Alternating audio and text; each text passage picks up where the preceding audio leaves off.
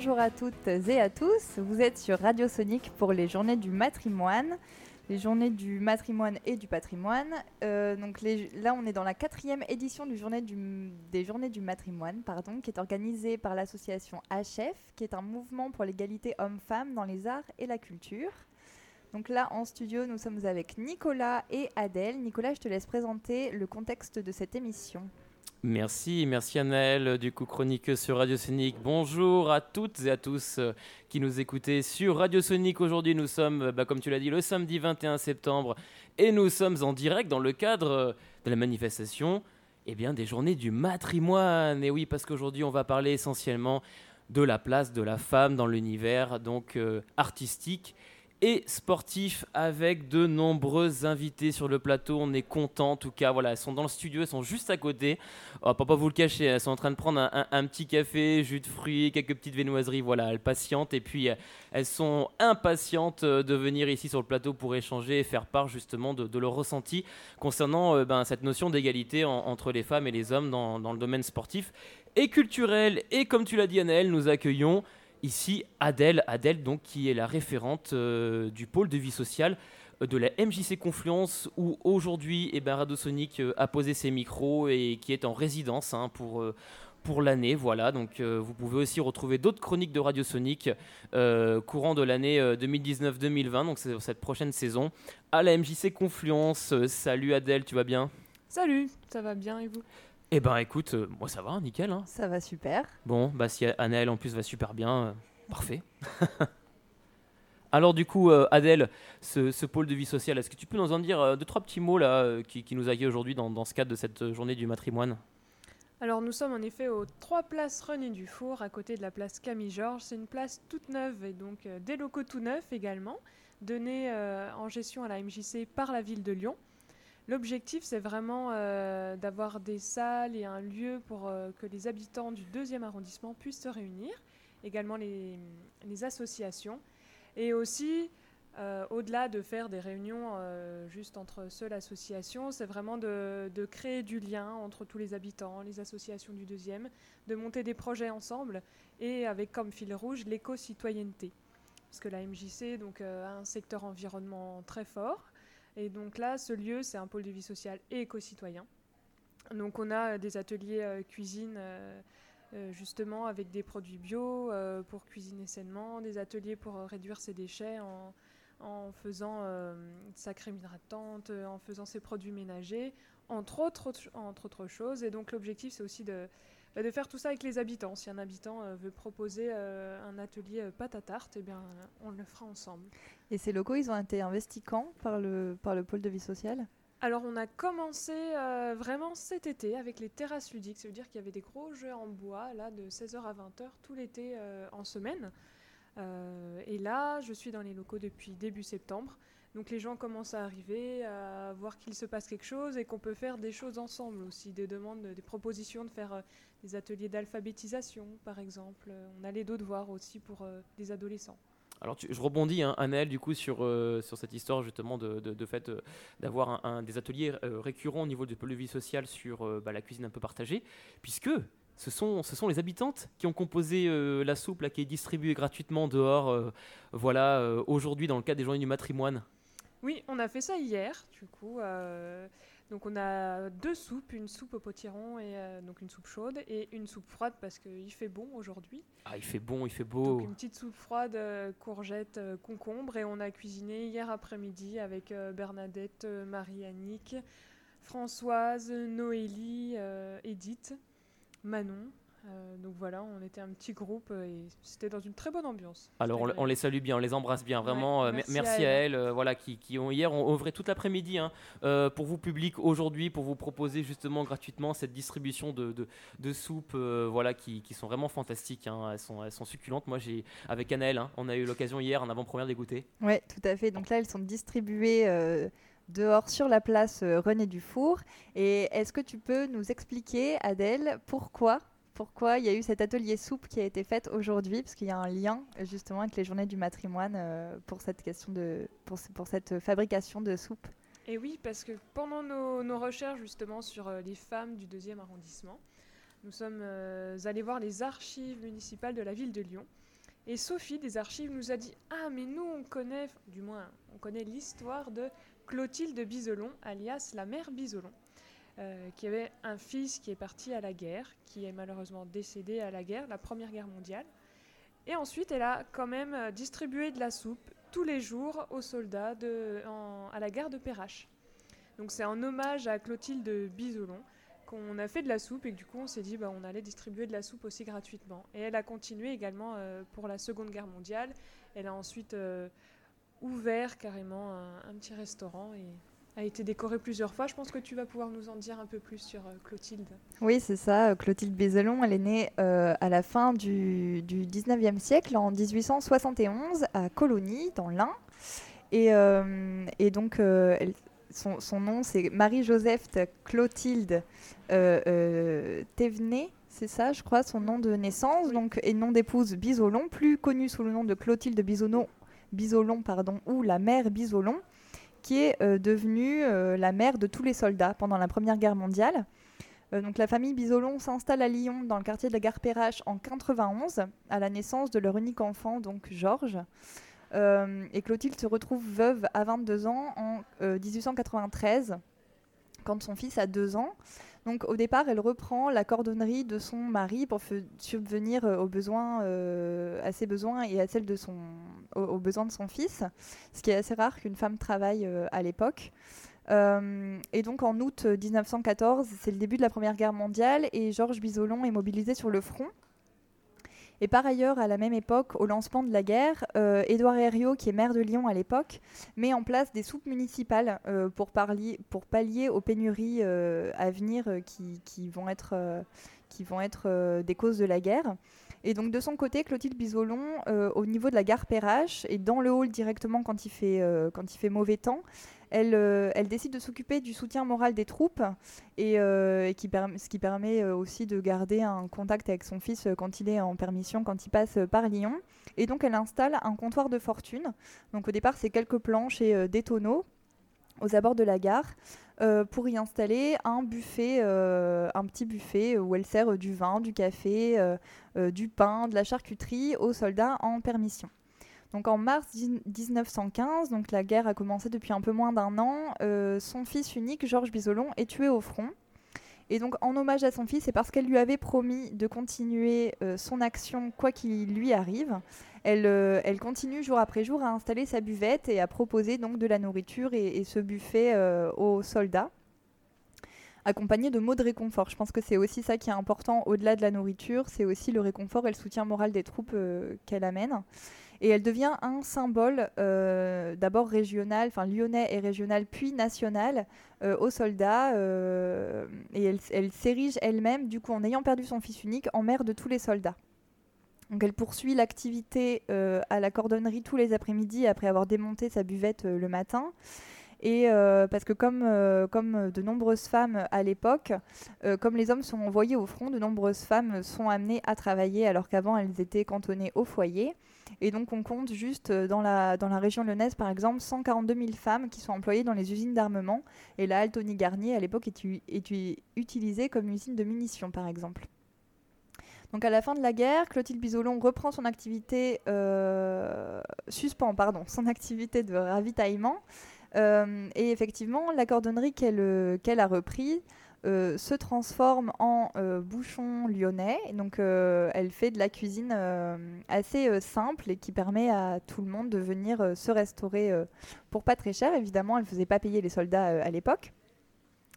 Et euh, elle est par ailleurs euh, décorée de la Légion d'honneur pour service rendu à la nation. En 1939, elle reprend du service au début de la Deuxième Guerre mondiale. Elle a 68 ans et ça devient un peu difficile pour elle. la station debout, elle fait tout à pied. Euh, c'est un peu compliqué, mais elle reprend quand même sa buvette improvisée. Et elle est agressée chez elle par un inconnu le 29 février 1940. suite à cette agression, elle est hospitalisée à l'Hôtel Dieu où elle meurt le 3 mars 1940. Ses funérailles ont été prises en charge par la ville de Lyon et une plaque commémorative est apposée à la gare euh, Perrache. Elle est toujours, euh, visible. Également une rue qui porte son nom dans le quartier d'Enay, dans le deuxième euh, arrondissement de Lyon. Et il y a une allée qui porte son nom au Albocuse.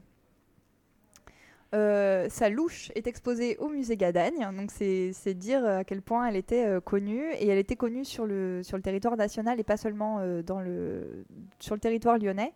Et il y a un article écrit par Marcel Dacante dans un journal local en 1917 qui dit d'elle Une vraie femme de France. Un groupe de ses soldats se presse autour d'un primitif buffet improvisé deux chaises supportant une planche, des brocs contenant l'un du café fumant, l'autre du chocolat, et une brouette contenant du pain et la provision de chocolat, de café et de sucre, ainsi qu'un panier rempli de vieux bois et de tasses dépareillées. Ce buffet est en plein vent, tenu par une frêle petite créature, une femme du peuple, en vêtements de travail, tablier bleu, fichu noir, pas de chapeau. C'est Madame Bisolon. Elle est là depuis 4 heures du matin jusqu'à midi. Elle distribue des boissons chaudes gratuitement aux soldats de passage.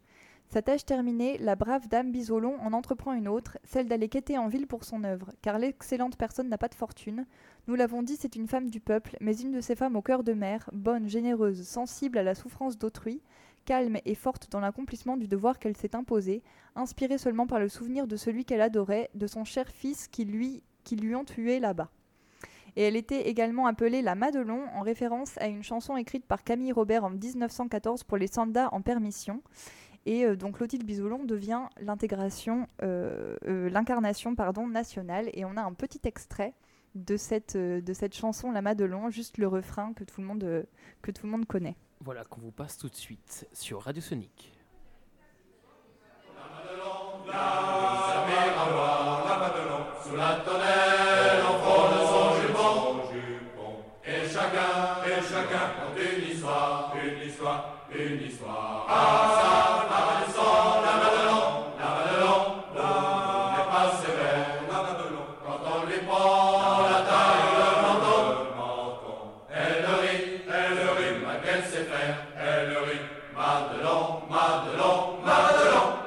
Voilà, donc vous êtes toujours sur Radio Sonic avec Adèle, Nicolas et moi-même, Anaël. Et avant de continuer à discuter tous ensemble et de vous parler de René Dufour, donc euh, dame euh, dont la place sur laquelle nous sommes actuellement porte le nom, nous allons vous passer une petite chanson d'Aretha Franklin, Respect, qui est une reprise de la chanson originale d'Otis Redding, mais en version féministe.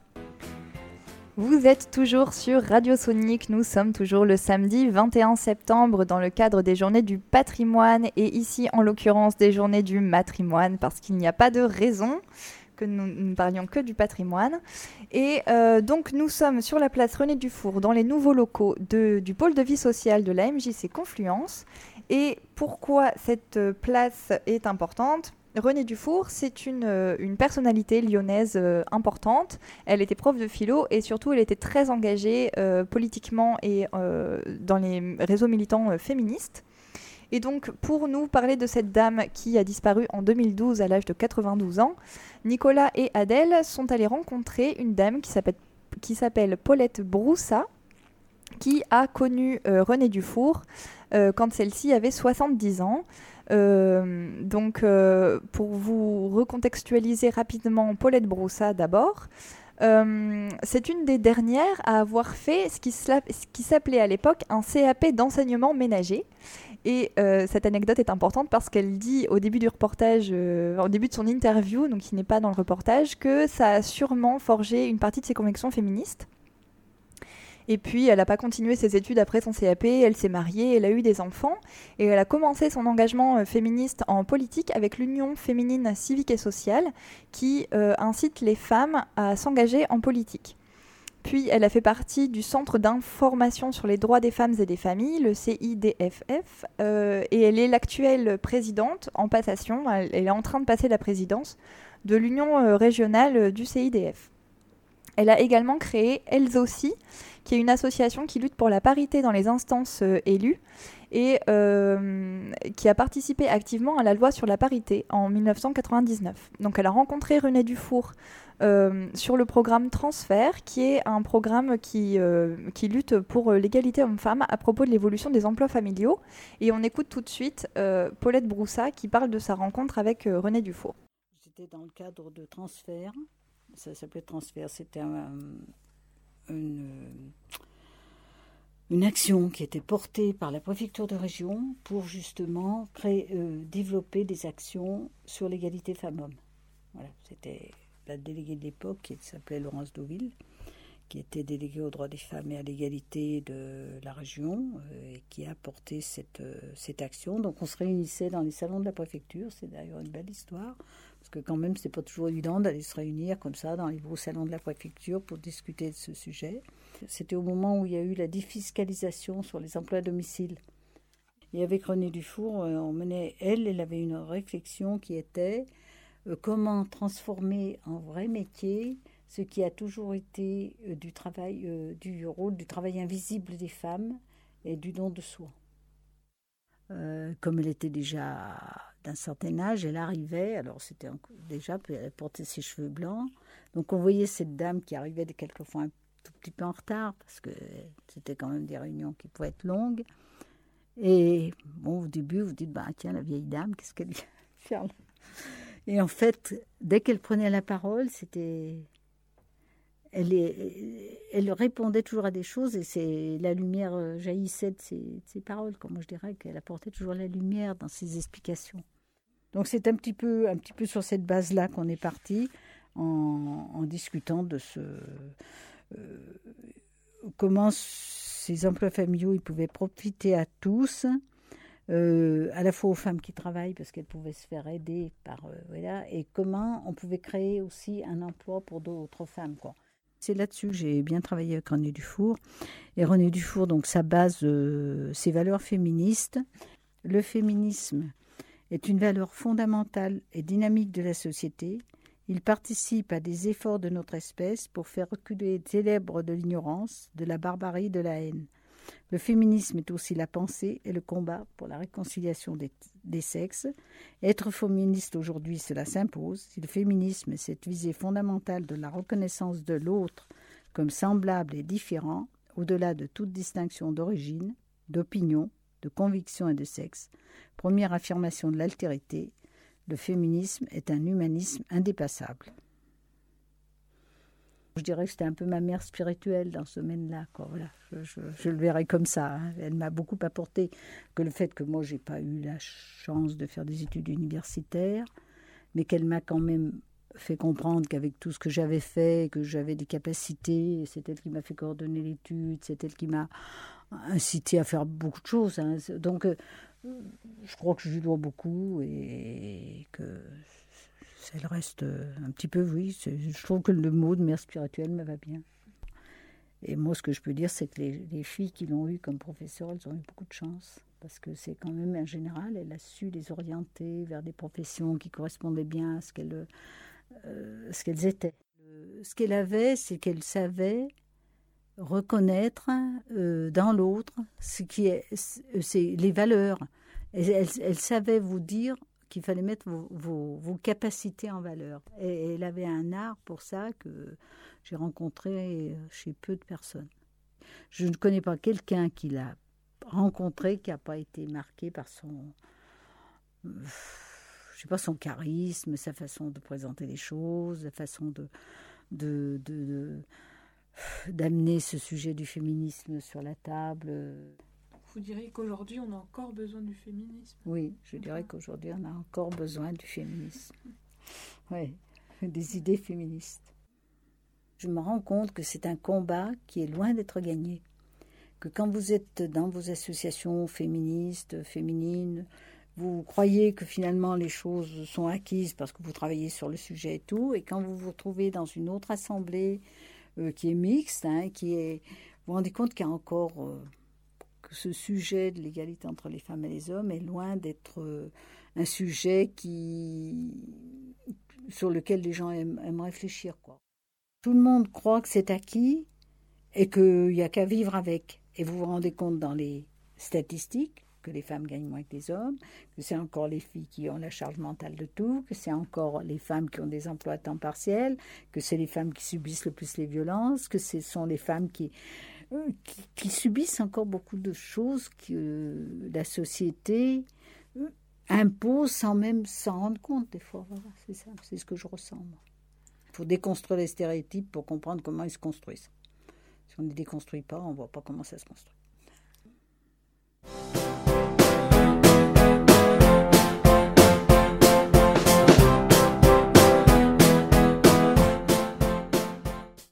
Vous êtes toujours avec Radio Sonic sur la place René Dufour dans les nouveaux locaux du pôle de vie sociale pour les journées du matrimoine. Et donc nous en rejoint en plateau Sophie Moreau et Jess Spitalieri, c'est ça, euh, à qui je vais donner la parole juste après. Nous avons aussi euh, en plateau qui nous a rejoint Madame Yvonne Lafarge. Madame, vous avez connu René Dufour, c'est ce que vous nous disiez hors antenne. Expliquez-nous un petit peu ça.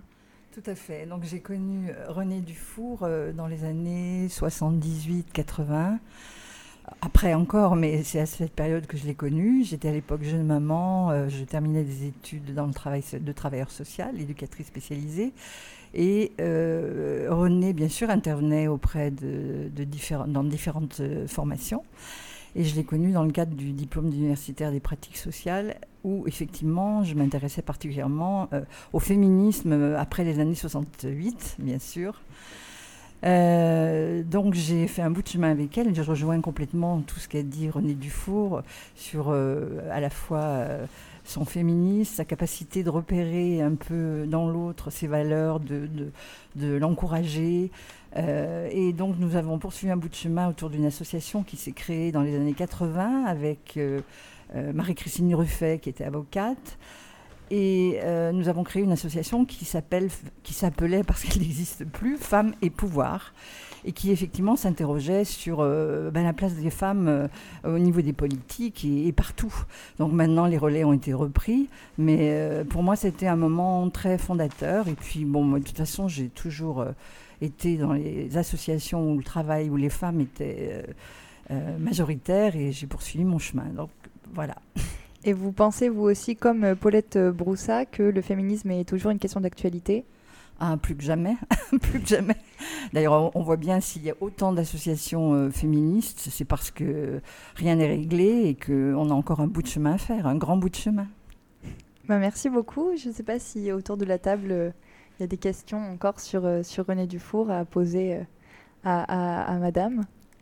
Bah, en tout cas, c'est un, un, très beau témoignage hein, qu'on a, qu'on a eu du coup avec Adèle. Et, Adèle, un peu ton ressenti quand on a été justement interviewé Paulette Broussa mmh. Première réaction là, comme ça, à chaud? Bien, j'étais euh, vraiment contente de rencontrer une dame qui connaissait euh, cette René Dufour et de mieux connaître euh, les actions de René Dufour et un petit peu même sa pensée et le fait qu'elle qu'elle arrivait à voir la valeur des gens et à les orienter vers des choses qu'elle pouvait vraiment faire. Et oui, justement, elle parlait vraiment bien de, Paulette Broussa parlait vraiment bien de René Dufour. Et, euh, ouais, et de voir aussi qu'elle est toujours active. Elle est au Césaire, au Conseil économique, euh, social et environnemental. Mhm. Euh, toujours active, donc cette Paulette Broussa. Et elle nous racontait aussi que bah, là, au milieu des, hommes et de cette instance, se battre pour le féminisme, pour la place des femmes, c'était énormément d'actualité. Et elle, elle, soulignait également qu'on l'oublie, mais l'Europe a fait beaucoup aussi euh, dans l'avancement du féminisme. Elle a, mm. souligné ça également euh, au début de notre entretien. Oui, et puis juste pour, euh, finir sur René Dufour, c'est revenu plusieurs fois, Paulette Broussa l'a dit, Madame, vous l'avez dit aussi, sur l'engagement de, de, René Dufour et sur les personnes qui l'ont fréquenté pour l'engagement des femmes en politique. René Dufour, elle a été conseillère technique d'Yvette Roudy aussi. Yvette Roudy, euh, elle était députée européenne entre 79 et 81. Elle a été ensuite euh, euh, ministre, ministre déléguée aux droits des femmes entre 81 et 85, donc sous Mitterrand pour le premier mandat, puis ministre des droits des, des, droits des, femmes, toujours sous Mitterrand dans le gouvernement Fabius et non plus ministre délégué. Et j'ai peur de dire une bêtise, mais c'était Yvette Roudy, c'était la première ministre des droits des femmes, c'est ça? Tout à fait. Ça a été le, premier ministère qui a été créé sous Mitterrand pour, euh, pour les droits des femmes. Voilà, donc euh, fort, euh, engagement des, des, femmes en politique à cette époque-là. Tout à fait, c'est important. En tout cas, merci beaucoup pour, pour votre témoignage. Je vous en prie. Voilà, ça fait plaisir. Voilà, c'est vraiment du direct hein. sur Radio Sonic. On a des habitants, habitantes qui voilà qui viennent ou des ou des passants qui ont vu la programmation des journées du, du matrimoine et qui viennent euh, justement bah, assister à l'émission et témoigner euh, des personnes qu'ils ont pu euh, connaître, notamment bah, René Dufour. Là, c'est voilà super. Oui, Adèle? Oui, je voulais demander à Yvette, c'est ça? Yvonne. Yvonne, pardon. Est-ce que vous êtes toujours active justement dans les mouvements féminismes? Oui, moi je suis en retraite et depuis, je me suis engagée au CIDFF de l'Ardèche, puisque j'étais jusqu'à présent pas mal en Ardèche, et puis à la Fédération régionale justement du Centre d'information des droits des femmes. Est-ce que vous pouvez nous expliquer un peu des actions du CIDFF Oh et vous avez combien de temps on, a, on, a, un petit, on, a, un petit, peu de temps, vous pouvez. Ah. voilà. Oui, alors, euh, au niveau des, des, actions, il y, a, euh, il y a eu, il y a, il y a eu, il y a partout. Donc, le CIDFF, c'est une association nationale organisée en fédération régionale et en département. Donc, dans chaque département, en principe, il doit y avoir un CIDFF. Donc, euh, bien sûr, ces, CIDFF ont vu le jour euh, euh, ben, autour des, années où la loi sur l'avortement a été votée, autour de, la, montée effectivement des mouvements féministes. Et l'objectif, c'était effectivement d'apprendre aux femmes leurs droits parce que lorsqu'il y avait des problèmes au niveau du couple, euh, elles ne savaient pas où aller, elles ne savaient pas quoi faire. Souvent, elles étaient dans une grande dépendance euh, économique. Et il est clair et net que si les femmes n'ont pas une, une, indépendance économique, il n'est pas possible pour elles euh, d'être dans les principes d'égalité. Donc, un des, fondamentaux du CIDFF, c'est l'égalité femmes-hommes. Donc tout, tout, ce qui est organisé vise euh, cette égalité-là. Et c'est pour ça que tout à l'heure, lorsque vous me disiez euh, où en est le féminisme aujourd'hui, bon, ben, euh, on voit bien qu'avec toute la montée, par exemple, des féminicides, on, voit bien que l'égalité n'est pas là, loin de là. Et, donc le, CDFF, les CDFF travaillent et, organisent toutes leurs actions autour de ces, ces valeurs-là. Quoi. Merci. Eh ben, merci beaucoup en tout cas pour votre témoignage. Merci beaucoup. Et juste avant donc de passer la parole à Sophie Moreau et à Jess Spitalieri, on va mettre une. On va faire. Et oui, tu voulais dire quoi, euh, Nicolas? Il me fait des signes. Voilà, Léa va nous rejoindre. Euh, Léa va nous rejoindre. Léa Stropoli va nous rejoindre sur le plateau. Voilà, merci madame en tout cas. Merci beaucoup. Merci Super pour votre témoignage. On va faire une petite pause musicale en, donc sans, en transition entre deux sujets. Voilà, tout à fait. Radio Technique, c'est ma radio préférée. Merci beaucoup, merci de, me recevoir. Donc, je suis eh ben, c'est avec plaisir, Sophie. La fondatrice de Courir pour elle, qui est une association qui a 10 ans. On a fêté les 10 ans euh, cette année. Enfin, en fait, on va continuer à fêter d'ailleurs. Euh, la vocation de Courir pour elle, euh, c'est la lutte contre les cancers féminins, avec un point important qui est la promotion de l'activité physique, comme étant le meilleur moyen de lutter contre le cancer. Donc on a, on a trois, on a trois valeurs. On s'appuie sur trois valeurs qui sont l'engagement, la solidarité et la convivialité. Et de ces trois valeurs, eh bien, euh, a découlé un mouvement euh, qui est aujourd'hui un mouvement important, puisque la dernière fois qu'on a fait une course, on a organisé un, événement sportif, on a rassemblé 19 euh, 000 femmes. Ah, Donc c'est un mouvement qui a, qui a, commencé tout petit, de manière très familiale et, et intimiste, pour devenir aujourd'hui un vrai mouvement métropolitain euh, qui fait sens et visiblement qui plaît, puisque aujourd'hui on a toujours un peu plus de monde chaque année. Alors c'est pas l'objectif, c'est pas d'encourager plus de monde à venir courir, c'est surtout de passer un message qui est fondamental, qui est un message, qui est le message suivant aux femmes qui en général euh, ne le font pas, c'est prenez soin de votre santé. Parce qu'en général, les femmes, ce qu'elles font surtout, c'est qu'elles oublient. Euh, euh, ben, elles s'oublient. Alors là, on voit, on, voit, on voit, Jess et Léa, elles acquiescent. Hein, ce que tu es en train de dire, Sophie, euh, il y a Annelle également. J'acquiesce aussi, bien sûr. Oui, c'est vrai. Donc en fait, le, grand message qu'on transmet, oui, c'est prenez soin de vous, prenez le temps de faire une activité physique. Et l'idée, c'est d'aller chercher des femmes sédentaires puisque plus on est sédentaire, moins ben, on est capable de, se sentir capable de faire. C'est un cercle en fait vicieux, hein, et moins on a envie de faire. Donc, euh, et à l'inverse, plus on fait une activité physique régulière, plus on se sent capable d'en faire et plus on est capable d'en faire.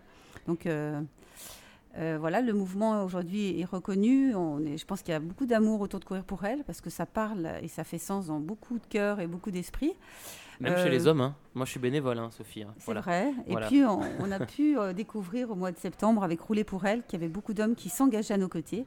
Parce que l'idée aussi, euh, c'est s'engager, hein. c'est de se dire euh, pourquoi je suis là, pourquoi je viens à cette course, pourquoi j'adhère au mouvement. Et en effet, on a vu qu'il y avait beaucoup d'hommes, il y avait 39% d'hommes et beaucoup de, petits. Donc ça, c'était vraiment super parce que ça veut dire que le, le mouvement s'étend à un public différent les femmes, elles sont attentives à, nos messages parce que parce que c'est une vraie problématique de ne pas avoir le temps de prendre soin de soi. Mais aujourd'hui, quand il y a un cancer qui rentre dans une famille, bah, c'est les enfants qui sont touchés, le papa qui est malheureux, toute la famille qui tombe par terre. Donc voilà, l'idée c'est bougez-vous pour votre santé, peu importe l'activité sportive que vous voulez faire, hein, que ce soit rouler à vélo, euh, marcher à pied ou en bateau en nordique, courir avec des, un chrono et puis vraiment l'ambition de gagner la course. Et puis après, on a décliné avec un ski pour elle euh, au mois de février. On a un tennis pour elle aussi avec euh, une association qui nous aide euh, sur une, une, ville de l'aglo. On a des handballeuses pour elle à Pont-Saint-Esprit. Ah, voilà, tous les sports sont, sont oui, oui. Ça peut, être, ça peut, être, jardiner pour elle, l'important c'est d'être en mouvement. Eh ben, et puis en, plus c'est marrant, on a enfin, les joueuses de rugby qui vont bientôt prendre aussi part euh, sur le plateau, ça pourrait être du rugby, du rugby ah pour bah, Complètement, hein. d'ailleurs hier moi j'ai eu le plaisir de voir euh, Frédéric Michalak et je compte bien en effet engager euh, ah, le rugby féminin et masculin, comme on a engagé le foot, hein, le foot féminin et masculin, pour que tous les... En effet, il y, y, y, a des femmes qui ont marqué l'histoire dans le passé, mais il y a aussi beaucoup de femmes engagées dans le présent et mm. des hommes. Et euh, aujourd'hui, c'est vrai qu'on compte sur euh, les sportives euh, de la métropole, rugby, basket, foot, pour être avec nous sur ce mouvement et puis, et puis grossir la, la, vague toujours un peu plus. Le mouvement, il est national ou il est surtout sur le Rhône? Non, il est lyonnais. Le mouvement, il est, métropolitain. D'accord, il n'est même pas, même pas départemental du Rhône, il est métropolitain. Alors, à ce jour, on a, on a, on a beaucoup de femmes de la métropole de Lyon. Mais après, il n'y a, pas de frontière pour aller euh, diffuser nos, messages bienveillants et prendre soin des femmes qui sont justement hors département 69. Euh, et on, a, on se rend compte qu'il y a de plus en plus de femmes de l'Isère, de l'Ain, des Dromoises qui viennent. Donc euh, on a vocation, bah, de, bien sûr, de faire peut-être des petites courir pour elles, pour réunir au moment d'une course ces femmes-là et puis qu'elles repartent avec ces messages de prévention que l'on trouve sur nos marque-pages qui sont tout simplement en fait des messages qu'on a pris de, des recommandations de l'OMS, puisque moi je ne suis pas médecin, je suis qu'une petite sportive. Euh, pour les transmettre, ces messages sont, les suivants. C'est euh, il y a des recommandations en fait, il y a des facteurs de risque qui sont très très très marqués euh, qu'il faut éviter. Et quand on évite ces facteurs de risque, on peut éviter à 40% un cancer. C'est éviter la cigarette, éviter l'alcool, bien manger, se bouger, et se faire vacciner. Ça, c'est les cinq euh, principaux que l'OMS a validés. Donc, encore une fois, hein, nous, on n'est pas médecins, donc on, on, diffuse les messages de prévention de l'OMS. Et puis après, il y en a d'autres. Hein. Bien sûr, après, ben, il, y a le, il y a la pollution atmosphérique. Euh. mais bon, en tout cas, c'est facile de faire des petites choses. C'est facile et c'est ce qu'on mmh. transmet vraiment à, à, nos trois publics, puisqu'on a trois publics privilégiés ou prioritaires. Ce sont les jeunes femmes, les femmes en milieu vulnérable qui sont toutes seules, qui n'ont pas le temps, alors elles, ont encore moins le temps que les mm. autres. Et puis les femmes en milieu rural, où là, la, la prévention a du mal à arriver. Parce que nous, quand on est en plein cœur de Lyon, vous avez beaucoup de choses euh, à, la, à disposition. Euh, alors que dès qu'on sort un petit peu dans les territoires plus isolés, c'est moins évident, voilà, il y a moins de services et c'est plus compliqué d'aller faire... c'est plus accessible dans les grandes villes en fait. Hein, ah bah complètement, mm. puis d'aller faire une échographie, une mammographie, ça prend du temps, il faut une voiture. Parfois, c'est des histoires même de budget. Hein, euh, Bien sûr. D'aller faire un, un, check euh, de, médical. Là, on est, voilà, on, on, est aussi, on travaille beaucoup avec des généralistes. Et ça, c'est vraiment une réalité. Hein. Prendre soin de soi, c'est aussi euh, un souci de certaines femmes qui, ont vraiment, qui sont vraiment isolées. Voilà, donc ça, c'est ce qu'on fait au quotidien, courir pour elles. On le fait avec beaucoup d'enthousiasme et de cœur.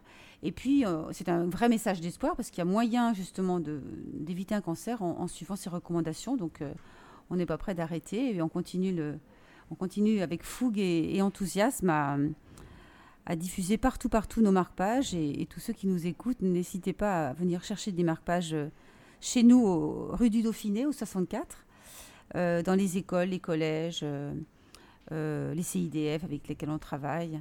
Euh, et puis on est toujours euh, content de voir les hommes vers nous parce que c'est aussi par les hommes que les choses évolueront. Euh, moi, je félicite toujours ceux qui sont assez féministes parce que c'est pas le, problème aujourd'hui sociétal de, la femme qui est, qui est mis de côté. c'est vraiment pas un problème de femme, c'est un problème de société avec des grosses conséquences. Donc j'imagine aussi que ça ira mieux quand on, prendra tous part dans cette lutte une lutte de société euh, et d'hommes avec un grand F. Moi, je voulais revenir sur le fait que Léa et Jess euh, acquiescent sur le fait de prendre soin de soi. Et euh, Jess, je me tourne vers toi parce que donc tu es meneuse de revue de cabaret. Donc c'est du chant et de la danse, c'est ça? C'est ça. Et du coup, est-ce que prendre soin de toi, ça fait partie de ton métier? Enfin, Est-ce que tu le considères comme ça? Est-ce que, est que quand tu travailles, tu considères prendre soin de toi comment tu fais la part des choses quand tu es en off, quand tu pas en représentation euh, quelle place tu donnes euh, au sport et à ça euh Alors, en fait, c'est assez, assez bizarre. Donc, quand je suis au cabaret, je dois prendre soin de moi esthétiquement parlant. Donc, le côté maquillage, fossile, les ongles. donc, voilà, j'ai le côté vraiment artistique de la chose. Qu'on peut puis- observer en studio. hein. Pardon, je te coupe, mais comme tu es en représentation tout à l'heure, vous C'est ne la ça. voyez pas, mais il y a déjà une Je partie suis du pas encore complètement maquillée. hein.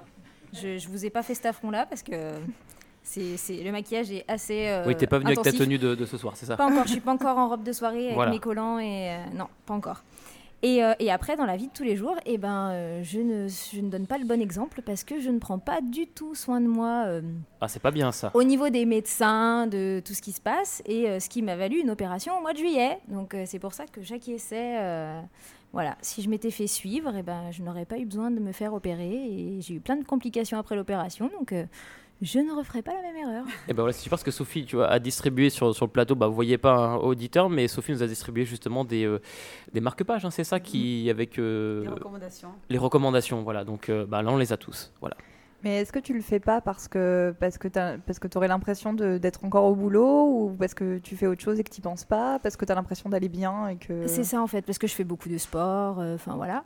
Et, euh, et nous, les artistes, on ne s'écoute pas beaucoup. Donc euh, bah, quand j'ai des douleurs, je me dis, ça va passer, je vais, je vais me reposer une journée, puis ça passera demain. Puis, sauf que ça passait pas, ça passait pas. Et puis au bout d'un moment, bah, quand j'ai fait consulter, on a dit, ah oui, mais là, euh, Mm. là c'est opération tout de suite. Donc euh, ça m'a valu deux mois d'arrêt quand même. Ouais, donc là, prendre le, euh, prendre le temps d'être euh, d'être heureux, mais de prendre soin de soi, c'est important. C'est ça. Voilà. On suit les conseils de Sophie, important, elle a raison. Et Léa, du coup, je te repose la même question. Alors, je te laisse te présenter euh, rapidement à l'antenne et puis euh, savoir, euh, toi, t'acquiescer aussi. Est-ce que est-ce que c'est c'est aussi assez naturel pour toi de, de prendre soin de toi dans tous les sens du terme et dans ce que toi tu mets derrière ce terme aussi, parce que c'est assez personnel. Ou est-ce que est-ce que tu est-ce que tu laisses passer? Alors, euh, je commence par quoi? Je me présente? Oui, tu te présentes, voilà. Ok, alors euh, donc j'ai 33 ans. Je suis euh, comédienne, je débute dans, dans ce milieu. Je chante aussi. J'ai fait deux ans de formation comédie musicale que je viens de terminer. Et là, je poursuis dans un spectacle qui s'appelle Scène d'humour que Nicolas connaît très bien, Tout à fait. puisqu'il puisque- est le metteur en scène. Voilà. Voilà, donc je, débute dans ce milieu. Et euh, effectivement, moi, j'ai l'habitude aussi de faire beaucoup de sport, euh, plusieurs fois par semaine. Euh, mais par contre, au niveau suivi et tout ça, j'ai complètement laissé de côté. Et ça va me valoir aussi une opération. voilà, j'ai pas plus tard qu'hier fait toute une batterie d'examens et c'est bon. J'ai Voilà, gagné quoi. Bon, bah voilà, Toi- toi aussi, tu as. Donc j'ai un coup, peu le- comme Jess, euh, j'ai un peu été euh, voilà Mm. Voilà. Je crois que ça vient. la grosse erreur. En fait, ça vient de notre métier parce que moi, je, je- là, je suis en train de réfléchir en même temps et en fait, euh, je pense toujours aux autres. C'est-à-dire que quand je suis en spectacle, je pense à donner du, du plaisir aux gens, à être euh, avenante, souriante, comme si tout allait bien. Et en fait, eh ben, euh, quand il faut penser à soi, euh, on n'y pense pas. Il y a plus ouais, il y a plus personne. Mm, Oui, ça. puis je me dis ça passera, ça passera. Mm. Sauf qu'au bout d'un moment non, ça passe plus. Tout à Quand fait. on veut Ça. plus bouger et tout- etc., qu'on veut plus se lever, c'est qu'il y a un gros problème. Et ouais, c'est une grosse erreur de pas de pas être exigeant avec sa santé, avec euh, tout- tous les suivis qu'on devrait faire et et voilà quoi. Et Sophie, toi, t'étais- tu es ou tu étais euh, sportive. Est-ce que tu étais sportive professionnelle?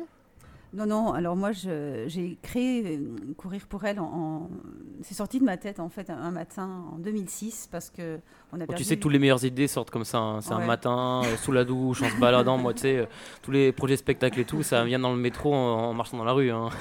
Je le dis. Alors non, moi j'écoutais Jean-Jacques Goldman qui chantait J'irai Ah. au bout de mes rêves. D'accord. Au bout de mes rêves, et en fait, ce rêve, c'était de, bah, de mettre du sens dans ma vie, parce qu'à l'époque, en 2006, j'avais 39 ans, j'en ai 52. La semaine prochaine, samedi prochain. Ah bah voilà, Et la donc, petite euh, information, Sophie Moreau, voilà. Son Anniversaire c'est le samedi- 28. Le 28, voilà, le Alors, 28 est-ce que je peux faire une petite annonce? C'était mon anniversaire il y a trois jours. Oh bah bon J'ai eu anniversaire, Jess. Bon anniversaire Jess. Merci. Donc, euh, par rapport à la, au début du début, en fait, euh, non, je ne suis pas une, une sportive professionnelle, mais par contre, j'ai toujours fait du sport. À l'époque, je faisais des marathons, j'en faisais beaucoup, beaucoup. Et puis donc, on a perdu euh, ma fille à l'époque, ma fille aînée, avait 6 ans, et, sa meilleure amie a perdu sa maman d'un cancer. Et toute l'école a été vraiment meurtrie euh, de ce décès, parce que, et en plus, euh, deux, trois mois plus tard, ou peut-être une petite année, il y a une autre maman de l'école, la même école, l'école Chavon à- dans le 7e, qui est partie, laissant à nouveau deux enfants sur le bord du trottoir tout seul. Et moi, à ce moment-là, ben, j'avais perdu mon travail. C'est un moment un peu pas facile. Et j'ai fait une, une. Comment on appelle ça truc de compétences, là. Un bilan de compétences Un bilan de compétences. Et ça m'a valu euh, un retournement com- complet de situation euh, où euh, vraiment la personne qui m'a accompagnée m'a dit faut, faut plus aller en entreprise, créer votre petite entreprise à vous parce que vous êtes vraiment faite pour ça. Et surtout, vous êtes faite pour le caritatif, alors que à l'époque, vraiment, je n'étais pas du tout dans le milieu bénévole, etc. J'ai trouvé ma voie. J'ai créé ce projet en écoutant la chanson de Goldman, euh, J'irai au bout de mes rêves. Bah voilà, merci Goldman, en tout cas on peut le remercier. hein, Mais d'ailleurs, on écoute hein. toujours Jean-Jacques Goldman à chaque édition Oui. de Courir pour elle. C'est vrai, tout C'est à notre fait. chanson, hein, voilà. Je l'impose un peu, mais par contre, c'est vrai qu'elle a, elle a, elle Elle a est forte de sens. ouais. suis d'accord. Et, euh, et l'idée de faire du sport au quotidien, c'était tellement naturel, et c'est naturel chez moi, et je l'en- je enfin, j'engage mes enfants dans ce sens-là. C'est comme se laver les dents, euh, se brosser les cheveux, euh, voilà. Euh, c'est une façon de moi de, de- vivre au quotidien, donc je l'inclus dans mon quotidien et, je m'y sens bien. Donc je, dis ce que je fais, je fais ce que je dis.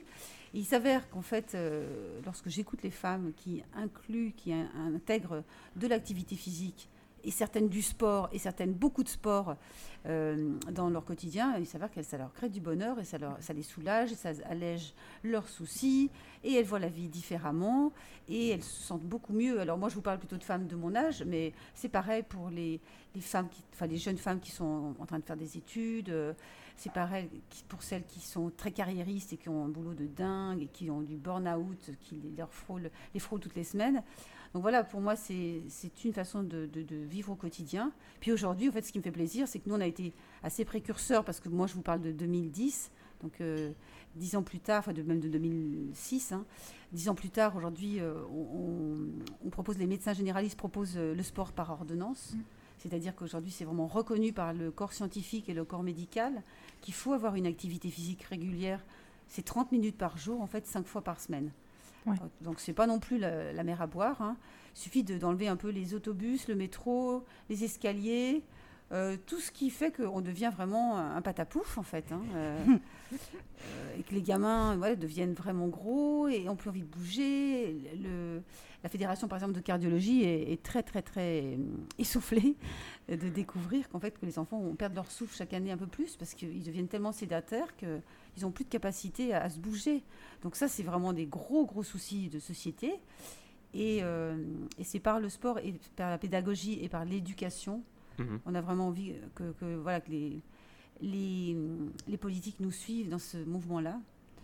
Je parle pour les généralistes, je parle pour tout le corps médical, hein, je parle que, pas que pour euh, Mhm. courir pour elle, parce qu'on a vraiment besoin que ça devienne un mouvement euh, beaucoup plus vaste et beaucoup plus grand.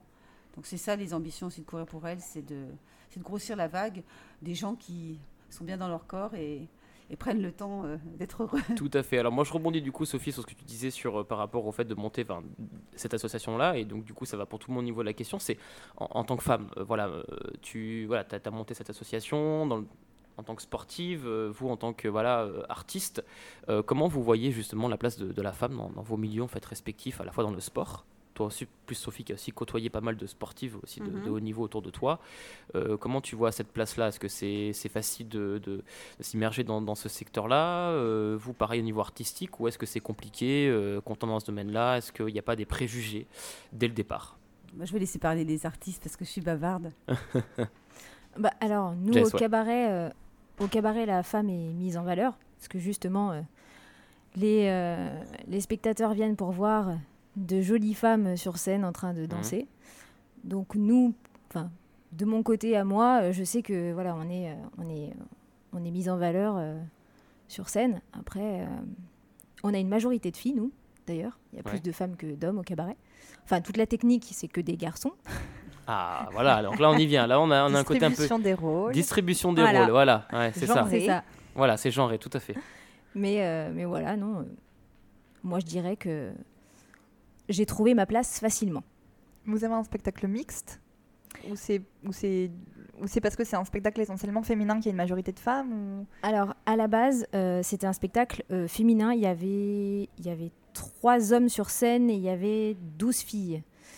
Et, euh, et en fait, au fur et à mesure des années, les spectateurs, c'est vraiment euh, mixte. hein. Il y a autant de femmes que d'hommes. Et il y avait beaucoup de dames, justement, qui se plaignaient on n'a pas assez d'hommes sur scène. Donc, du coup, ils ont recruté des garçons. Donc, maintenant, nous avons des danseurs aussi sur scène. Pour avoir quand même une parité, c'est important Voilà, aussi. C'est ça. Important. Il Léa, faut surtout satisfaire tout, tout le public. C'est Oui. ça. Mais euh, on Les repère quand même au niveau technique, c'est que des hommes, hein, c'est ce que tu disais, ou C'est ça. majoritairement. Mm. Voilà, mais bon, du coup, les hommes euh, à la technique, on ne les voit pas sur scène, donc euh, les spectateurs ne les voient pas. Oui, mais du coup, on a quand même, voilà, les... parce que c'est cabaret, donc du coup, euh, affilié donc, euh, au niveau des femmes, et euh, les hommes sont en, sont en régie, alors qu'on pourrait très bien, comme tu dis, mettre des hommes Hmm. en danseurs sur scène, et des femmes aussi en régie qui peuvent Oui. très bien piloter des consoles de son. On avait une lumière. stagiaire qui était aux Lumières, En régie, ouais. Mais d'ailleurs, ce qui est assez, euh, assez drôle euh, dans le spectacle ou dans les, dans les spectateurs, c'est que des femmes qui regardent des femmes danser, euh, c'est assez fréquent, enfin, ça les, ça les embête pas. Par contre, des hommes qui regardent des hommes, y c'est aussi pour ça, je pense qu'il y a moins d'hommes sur scène, ou en tout cas dans les cabarets, etc. Parce que autant les femmes viennent voir un spectacle, quels que soient les artistes, autant les hommes, s'il y, a des- s'il y a des nanas, c'est quand même mieux. Et Mhm. c'est. Enfin, alors là, c'est c'est rigolo que les spectatrices aient demandé à ce qu'il y ait plus d'hommes sur scène, c'est assez rare. C'est ça. En tout cas, euh, C'est ça ça. semble assez rare. Bah, du coup, euh, on essaye tout- toutes les années d'évoluer un petit peu. Et là, le nouveau spectacle, euh, cette année, ils ont choisi de faire danser. Un tableau où les garçons dansent avec des talons aiguilles. Pas mal. Donc là, on a eu la première jeudi. Et alors, on entendait toutes les personnes dans la salle qui criaient Waouh, trop bien, trop bien. Bon, alors, les garçons étaient plus ou moins contents. hein. Mais, euh, mais du coup, les spectateurs ont dit Mais c'est c'est génial de faire danser des garçons avec des talons aiguilles. Du coup, ça donne un petit côté euh, féminin. Bon, alors, eux, ils sont pas forcément ravis. Mais, euh, Et nous, ça nous fait bien rire, les filles. On leur dit Bah voilà. Toi, vous Léa, vous moquez coup- de nous, mais Bah oui, mais tout à fait, bah voilà. On, on- on inverse aussi un peu les rôles. c'est ça. Léa, toi, du coup, euh, par rapport au, au culturel, euh, voilà, euh, bah, ton projet scène d'humour ou autre, au niveau de la parité, qu'est-ce que tu peux en dire? Bah, ça dépend de, ça dépend en fait euh, le genre de spectacle dans lequel on joue ou ce qu'on fait artistiquement. Ouais. Mais hum, je pense pas que ce soit plus difficile pour une femme de de s'imposer dans le milieu artistique. Je pense que c'est difficile pour les deux. Euh, Pas toi de ton côté, en tout cas. oui, moi de mon côté. Je pense que c'est difficile autant pour un homme que pour une femme de s'imposer dans le milieu artistique. C'est compliqué de ne pas avoir un travail alimentaire à côté. C'est compliqué de pouvoir en vivre en fait. Euh, autant pour un homme que pour une femme. En tout cas, dans ce que je fais moi et dans, dans ce que je connais. Après, euh, voilà, je pense qu'il y a peut-être d'autres secteurs, euh, enfin, d'autres d'autres styles de spectacle ou quoi dans le milieu artistique où c'est peut-être plus simple pour un homme de, de s'imposer. Peut-être d'ailleurs pour les techniciens ou, ou, autres, c'est peut-être plus facile quand on a un homme de, de- trouver du, du travail au niveau de la technique ou. C'est c'est sûr. sûrement un préjugé hein, d'ailleurs. hein, Oui, que- Mais est-ce que, est-ce qu'en mise en scène aussi, c'est, c'est, euh, est-ce que ça rejoint la mise en scène aussi? En mise en scène, c'est plus souvent des metteurs en scène. C'est plus souvent des hommes, oui, c'est vrai. Oui, que des metteuses en scène, tout Oui. à fait. Ouais. On aura c'est tout à l'heure euh, Isabelle euh, Zitouni qui parlera parce qu'elle est euh, metteuse en scène aussi. Et voilà, on a plus de metteurs en scène que de metteuses en scène. Je pense que ça dépend des, des métiers en fait, le- parce que le milieu du spectacle, il y a plein de métiers différents. Euh, et, en fait, il y a plein de. Moi, j'ai, moi, mon métier, c'est pas de faire de la radio, malheureusement, pas encore peut-être. Mais je suis chargée de production pour une compagnie de, d'art lyrique et euh, en administratif, euh, souvent c'est des, c'est des filles. Enfin, c'est des. Alors, ça dépend. Les administrateurs, les comptables, c'est souvent des mecs. Et en production, en organisation. c'est souvent des, des femmes qui sont dans ces métiers-là. Comme en, c'est euh, c'est des mecs. Et en secrétariat, euh, c'est des, femmes. En fait, même dans le milieu du spectacle, cette, euh, cette, euh, ces, ces métiers euh, avec cette... Il y a euh, encore des clivages en fait au, au niveau de certains. euh, bah, il y a encore, euh, il y a encore des, des métiers euh, genrés, en Mm. fait, euh, même dans le milieu du spectacle. Alors après, sur scène, c'est un peu différent. Euh, ça dépend des spectacles qui sont montés, euh, ça dépend de, la volonté artistique, euh, ça dépend qui est à la mise en scène. En général, quand c'est une metteuse en scène, il y a plus de femmes sur le plateau que, d'hommes. Quand c'est un metteur en scène, c'est relativement mixte ou en tout cas paritaire, en tout cas dans ce que j'ai pu observer en tant que spectatrice et, en temps, et dans mon travail. Mais il y a quand même c'est quand même un milieu, alors qui est pas forcément sexiste, mais où il y a encore des métiers qui sont qui sont assez genrés quoi. Et Sophie, donc toi tu travailles en entreprise, c'est ça? Oui. Est-ce que Je travaillais. oui, Maintenant, je travaille pour, pour Oui. l'association. euh, je suis salariée de l'association. mais du coup euh, en entreprise, est-ce que est-ce que pareil il y a des, des, des postes plutôt genrés? Est-ce que est-ce que toi t'as- à un moment donné tu t'es tu sentie femme? Enfin est-ce que est- est-ce que est-ce que tu as eu des Oui, difficultés reconnu, reconnu en ou- tant que telle, en tant que femme, ou euh, justement bah, parce que tu es une femme, on te met à ce Ouais, poste-là. Voilà.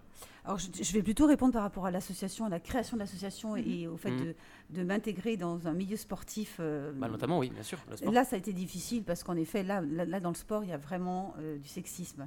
Et quand on Ouais. a envie d'avoir l'étiquette de dirigeante, de, de- de personne qui a envie de, de- de- de- d'ouvrir sa bouche, ça, c'est compliqué. Donc en fait, ça aussi, tout dépend des postures qu'on, a. Moi, j'ai une posture un peu de, oui, de fonceuse. Je n'ai pas trop peur de grand-chose, si ce n'est de la maladie pour mes proches. Euh, et là, là, ça devient compliqué parce qu'on devient euh, un, adversaire. Donc, euh, quand on crée un projet et quand on veut le réussir, ben, il faut, ouais, il faut sortir un peu les muscles. hein. Il faut sortir sa volonté, son engagement, éviter d'avoir peur, éviter les, les pots de banane. Euh, et il y en a eu des, des, des- des- belles. Je les ai évitées. Je me suis surtout, en fait, j'ai pris le parti de m'entourer de, gens qui étaient dans l'amour et dans, et dans l'aide, plutôt que d'éviter les mauvais et ça a été ça marchait et ça marche encore donc euh, non c'est- difficile d'être une femme ambitieuse Euh, quel que soit je pense le niveau et quel que soit l'endroit c'est difficile parce que tout de suite il y a cette espèce de, de posture de rivalité de c'est très primaire hein, c'est dans- animal aussi Dans le domaine sportif, justement, tu, tu vois vraiment cette, ouais, cette Ah disparité-là oui. qui est. ouais. c'est terrible hein, les, Mm. les dirigeants de club enfin c'est c'est vraiment on est dans l'ego Parce que tu es une femme, du coup, tu es Ouais. moins reconnue. Pff, on Ah, est dans- si ça serait on- un homme, ça serait plus facile, du coup. Je sais pas. C'est l'ego qui, qui est Mm. terrible. Que L'ego masculin est moche et la preuve en est, c'est qu'on fait des, choses abominables par rapport à ça. Donc, euh, Mm. non, c'est pas facile. Après, euh, bah, faut, faut être déterminé, faut aller droit dans son objectif, faut rester euh, proche de ses valeurs. Et puis dans l'intégrité, et puis se faire encore à nouveau en- entouré de gens qui sont aidants. Donc moi j'ai eu beaucoup de chance. J'ai eu vraiment des belles personnes qui m'ont aidé, qui m'ont porté, qui m'ont sorti euh, moment de la tête dans l'eau, de l'eau. Et euh, voilà, faut. euh, Jess, Léa, là-dessus, vous êtes euh, d'accord? Enfin, J'imagine demain, vous dites voilà, j'ai envie de monter un projet artistique. Voilà. Est-ce que vous pensez que c'est c'est plus difficile en tant que femme, justement, de, de se faire reconnaître et de se faire surtout accepter en tant que telle, en tant que, à la fois me- metteuse en scène, euh, directrice d'eux, etc. Ah oui, moi je pense que c'est. Je pense qu'il faut vraiment se battre si on, on veut monter un projet euh, seul et qu'on est une femme, ce soit un projet euh, sportif, artistique ou euh, même monter une entreprise. Je pense qu'il faut vraiment euh, Davantage Plus- se battre qu'un homme. davantage se battre qu'un homme pour se faire entendre. Euh, je pense, ouais. Jess? Je pense la même chose. Euh, et même en étant une femme au milieu des femmes, c'est très compliqué. Oui. hmm, Il y, en a, il y en a tellement. Il y a tellement de personnes qui, qui, qui veulent faire ça, qui font ça. Après, de manière différente. Il faut toujours se battre. Il faut, faut sortir euh, tout ce qu'on a fait. Il faut essayer de se vendre tout le temps. C'est Il faut se justifier sans arrêt. C'est ça. Tout à fait. Petite pause? Eh bien, petite pause. En tout cas, merci, merci Sophie, euh, Jess, Léa. Ouais. Bah, merci, Merci. beaucoup. Merci beaucoup. Et euh, donc, euh, petite pause musicale, c'est une musique de Suzanne qui s'appelle SLT. Suzanne, c'est une jeune chanteuse, danseuse avignonnaise. Et Suzanne, c'est euh, à la fois le, son nom de scène, c'est le nom de son EP qui est sorti en 2019. Et SLT, c'est une chanson sur le harcèlement. Tout à fait. Merci en tout cas. Merci.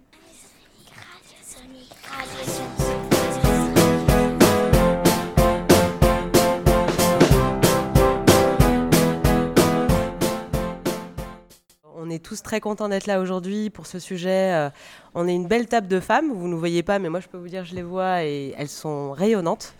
Et c'est aussi très intéressant que ce soit euh, Nicolas, moi, qui m'a invité parce que je trouve que la question des femmes est aussi très importante et souvent traitée par les hommes. Il y a vraiment des sujets de tout à l'heure qui ont été traités. Voilà, donc au niveau artistique, ben, moi, je suis metteuse en scène, comédienne et enseignante de théâtre aussi. Donc j'ai cette chance de pouvoir rencontrer beaucoup d'artistes et notamment j'ai aussi fait de la radio euh, il y a quelques années de ça. Donc voilà, je suis ravie d'être parmi vous. Et Laurie, je te laisse te présenter. Bonjour, alors excusez-moi, je suis malade, donc euh, je parle du nez, euh, c'est pas super classe. si, ça, donne un charme. Ah, merci.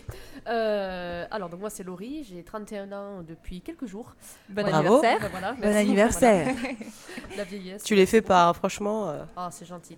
donc je suis intervenante théâtre d'impro à la MJC de Confluence pour la deuxième année consécutive. Je fais partie aussi de la compagnie Impulse en tant que comédienne. Euh, avec notamment euh, les Astropoli. Euh, Isabelle, est-ce que tu peux, est-ce que, est-ce que tu veux ou est-ce que tu peux rebondir sur ce qu'on disait tout à l'heure ah. dans le milieu artistique, par exemple sur le sur la mise en scène, notamment avec Léa? Est-ce que toi, tu trouves qu'il y a une différence metteur en scène, metteuse en scène, de place à se faire ou de difficulté à se faire une place dans le milieu du spectacle et puis surtout en tant que metteuse en scène? Alors, pour parler euh, très sincèrement, je pense que bon, on vient aussi pour témoigner de sa propre expérience. Moi, j'ai jamais senti cette difficulté à mettre en scène euh, en tant que femme. Après, par contre, euh, quand on regarde un petit peu sur, sur Google, quand on se renseigne un petit peu au niveau historique, effectivement, on se rend compte qu'il il y a moins de femmes, c'est statistique, hein, il y a moins de femmes metteuses en scène que d'hommes qui sont reconnus. Tu vois, même, je pense, euh, j'ai regardé un petit peu, je pense comme tout le monde, il y a Isabelle Nanty, Valérie Lemercier, Josiane Balasco qui sont très connues. Et c'est vrai qu'on entend peut-être un petit peu plus parler, Jacques Weber, euh, d'homme Fabrice Lucchini, tu vois, aussi au niveau de la starisation. Et après, par contre, à Lyon, je trouve ça assez, assez ouvert. Je trouve qu'il y a beaucoup de femmes qui sont, je l'ai entendu tout à l'heure, dans la technique, que ce soit lumière, son, je trouve qu'il n'y a, pas de différence qui se pose. Par contre, là, moi, où il y a tout mon domaine de, recherche, c'est euh, plus, tu vois, au niveau artistique. C'est-à-dire la représentation de la femme et comment euh, le corps de la femme ou l'image qu'elle véhicule dans la société est peut-être un petit peu plus enfermant que ce qu'elle pourrait être au niveau artistique, tu vois. Tout à l'heure, euh, à côté de moi, j'ai la chance d'avoir euh, une danseuse, comédienne, cabaret, enfin, je, ne sais que dire, et qui, qui, parlait justement de, de, des femmes qui dansent et tout ça. Et moi, je trouve ça très intéressant en tant que femme je me suis toujours dit personnellement, tiens, euh, dans la vie de tous les jours, euh, je dois, euh, je représente une, image. Et comment je fais? Qu'est-ce que je véhicule? Tout ça, toutes ces questions qu'on se pose un petit peu tous. Hein, c'est même pas genré, si tu veux. Hommes et femmes, on se pose la même question.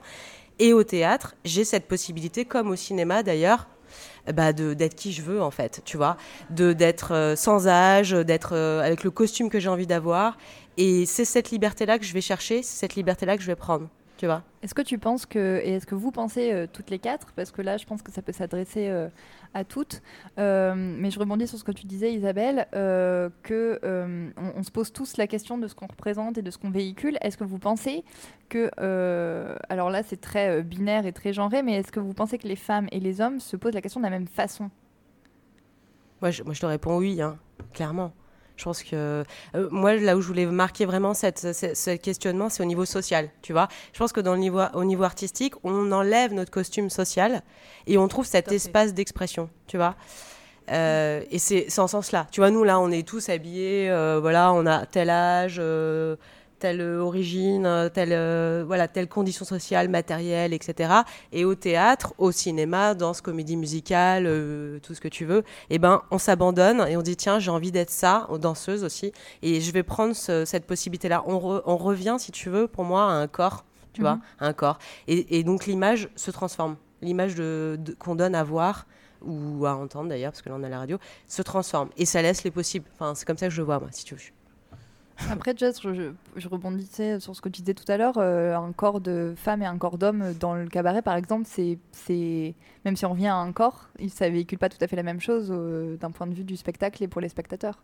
Alors là, tu vois, justement, tu t'adresses aussi à la metteuse en scène.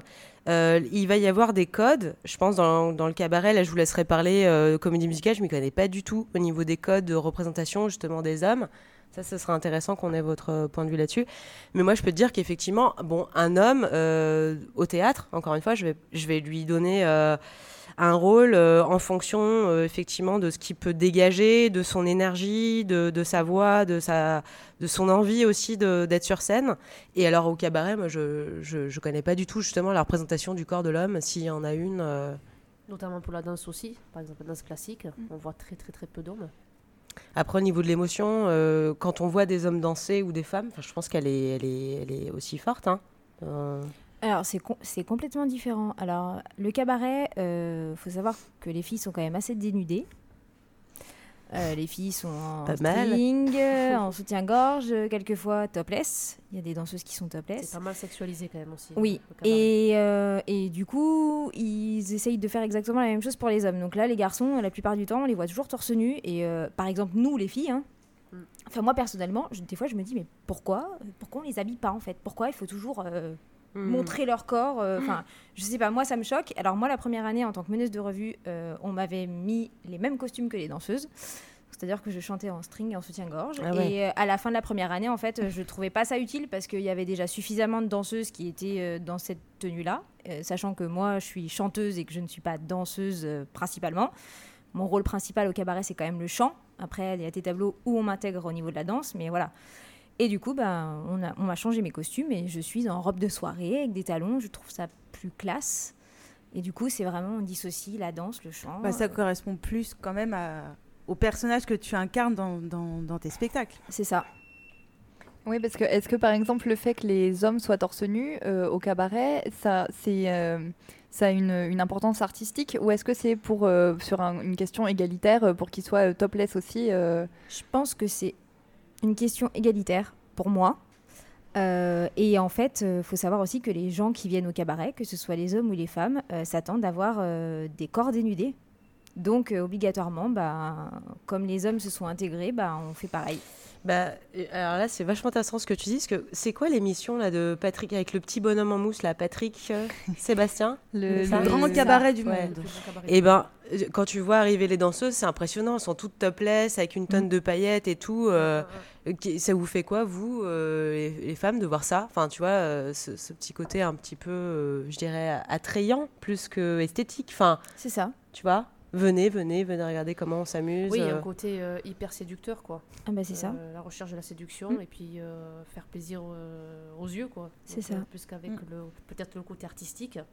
Voilà. Et moi, c'est comme ça que je le perçois. Après, voilà. Et justement, nous, dans le cabaret dans lequel je travaille, euh, il y a peu de tableaux où elles sont, euh, où elles sont en string, en soutien-gorge ou en topless. Euh, on en ils en laissent quelques-uns, c'est-à-dire qu'il doit y avoir trois ou quatre tableaux sur tout le spectacle. Et le reste du temps, elles sont en costume et elles dansent vraiment. C'est vraiment de la danse parce qu'il faut mm. savoir qu'avec les plumes et, et les parures, elles ne peuvent pas vraiment danser. Hein, mm. c'est compliqué. C'est intéressant que tu dises même vraiment, quoi. Pardon, tu vois, comme elle rebondit, mm. elle est danseuse, mais elle danse vraiment. Alors qu'on doit dépasser carrément quand même des codes, tu vois. Après, ça ne veut pas dire que c'est pas joli. C'est quand même euh, beau à voir. Ah, esthétiquement, c'est très joli. Avec les plumes, euh, quand le rideau s'ouvre et qu'il y a 10 euh, danseuses avec des plumes, avec les danseurs qui arrivent, il y a 18 artistes sur scène, les acrobates, les gens savent plus regarder, quoi. Mais il n'y a pas que ça. Voilà. Après, il y a aussi, euh, je pense, euh, une histoire euh, dans, les, années folles ou dans l'histoire du cabaret. C'était aussi ça. C'était c'était une démonstration. Il y a eu tout un côté aussi où ça permettait aux femmes de s'émanciper d'une certaine manière, de pouvoir, de pouvoir jouer sur ces codes de la féminité, de la sexualisation, d'affirmer une liberté sexuelle et une sexualisation du corps des femmes libérée et libre. Donc peut-être que c'est resté à ça aujourd'hui, ce qui est plus sociétalement plus forcément euh, complètement d'actualité. Mais euh, ce que tu disais euh, tout à l'heure sur le fait qu'on fasse porter des talons aiguilles aux hommes, c'est quand même un attribut féminin qu'on donne aux hommes mm. sur scène. et c'est intéressant et à la fois interrogateur sur le fait que du coup c'est un attribut sexualisant pour les femmes qu'on attribue aux hommes parce qu'ils font du cabaret. Je- C'est une remarque, hein, je sais pas si... Oui, il y a une transposition en fait, c'est ça que tu dis. Effectivement, on, on peut le voir chez Copy, tu vois, au théâtre, euh, où on va demander à des hommes d'être en talons, euh, justement, pour- tu vois, pour s'amuser avec les codes. L'idée, c'est de perdre un petit Mm. peu, euh, mais qui, pourquoi il arrive avec des talons, euh, elle a, il a une voix rauque, il a, il a une carrure. Enfin, on le voit aussi au théâtre, je fais le parallèle à chaque fois. hein, euh. Après, il y a un côté très caricatural aussi. Ah bah c'est ça parce que comme ça, quoi. faut savoir que là nos, nos deux danseurs sont hyper musclés. Donc quand ils arrivent avec les épaules bien carrées, euh, le, le boxer et les talons aiguilles, euh, c'est surprenant. hein. Même pourtant j'étais préparée, hein, mais quand je les ai vus arriver à côté de moi, je- il y a eu un moment, je, je me suis arrêtée, j'ai dit ah oui quand même. Et il y a eu la réaction dans la salle. Les gens se sont mis à applaudir. Et pourtant le jeudi on a un public assez âgé. Ils ont applaudi pourquoi Je pense que c'était la surprise au départ. Ils ont applaudi pour la surprise en se disant waouh, des garçons qui dansent avec des talons aiguilles. Et à la fin du tableau, ils ont dû se dire mais en fait, euh, c'est c'est pas ridicule parce que. Au départ, c'est- ça, ça donne un côté un peu ridicule. Hein. Des garçons Ah, forcément, je pense que la première fois qu'ils l'ont fait, à mon avis. C'était bizarre. Et en fait, justement, la chorégraphe leur a dit bah, allez-y à fond en fait. Et là, vous serez pas ridicule. Si, vous, si vous y allez à fond, vous, donnez, vous sortez vos- votre côté féminin parce que. Mais moi, je trouve que c'est un énorme défi pour eux, en fait. C'est, enfin, je trouve ça cool de l'avoir fait. C'est Pour eux, ça leur a lancé un défi, finalement. C'est ça. Et si c'est bien fait, euh, ça, enfin, ça devait être carrément chouette à voir, du coup. C'est super joli. Euh, Laurie, tu es intervenante, euh, donc toi, théâtre, c'est ça? Oui, à la théâtre d'improvisation à la MJC de Confluence, oui. Est-ce que tu, donc, tu fais des interventions auprès de jeunes? Auprès d'adultes. Auprès d'adultes. Est-ce que tu vois une différence? Est-ce que, est que déjà tu as un public euh, mixte? Oui. Alors, euh, c'est la première année où euh, j'ai plus de femmes que d'hommes. L'année dernière, j'avais plus d'hommes que de femmes en impro. Là aussi, l'égalité se pose question parce qu'en impro, on trouve souvent que des hommes et très peu de femmes. Et là, il se trouve que ben, c'est assez équitable et c'est cool à voir. Quoi. Ouais. Est-ce que, est que les autres, vous faites aussi des interventions? Est-ce que vous donnez des cours? Euh, euh, Jess, tu disais en off tout à l'heure que tu donnais des cours de Zumba. Oui, je suis professeur de Zumba, de cabaret et je suis professeur de chant aussi. Et est-ce que c'est pareil dans le public qui fréquente euh, ces cours? C'est J'ai une majorité de filles. Ouais. moi.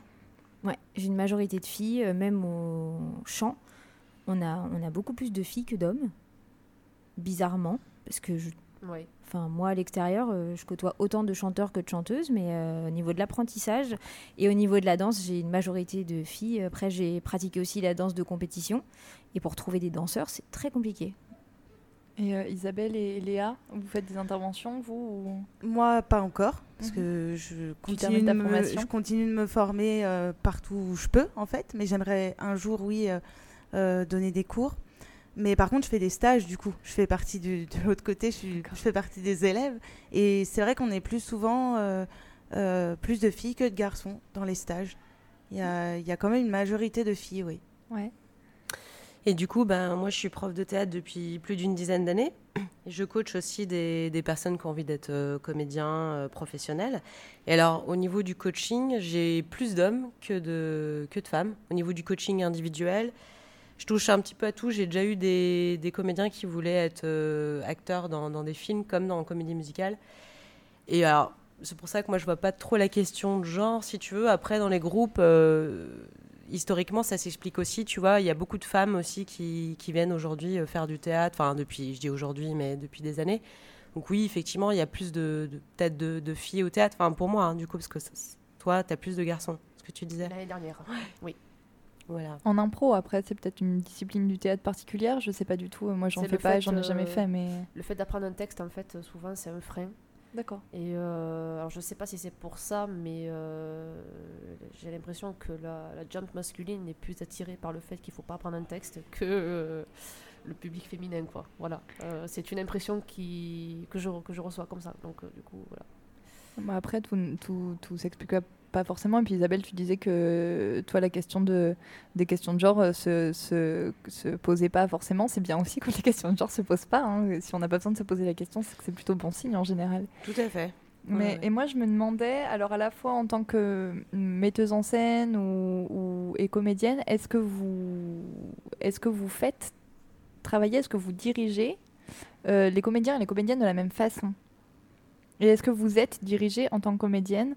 De la même façon alors, alors moi, je me permets de rebondir parce que je suis quelqu'un de très optimiste et là j'ai vraiment j'ai ouvert un petit peu la discussion. Par contre, en tant que comédienne, quand j'ai commencé, euh, que j'avais 19 ans, je me souviens que c'était pas évident parce que au théâtre, souvent, on va te donner des rôles. euh, très caricatural quand tu, quand tu débutes. Tu vois, tu as la jeune femme, tu as la, la servante, euh, voilà. On va avoir des, à travers les classiques aussi, parce qu'on va traverser les classiques dans notre formation, Molière, Racine, tout ça, on va se servir un petit peu de ton physique au début et de ta voix.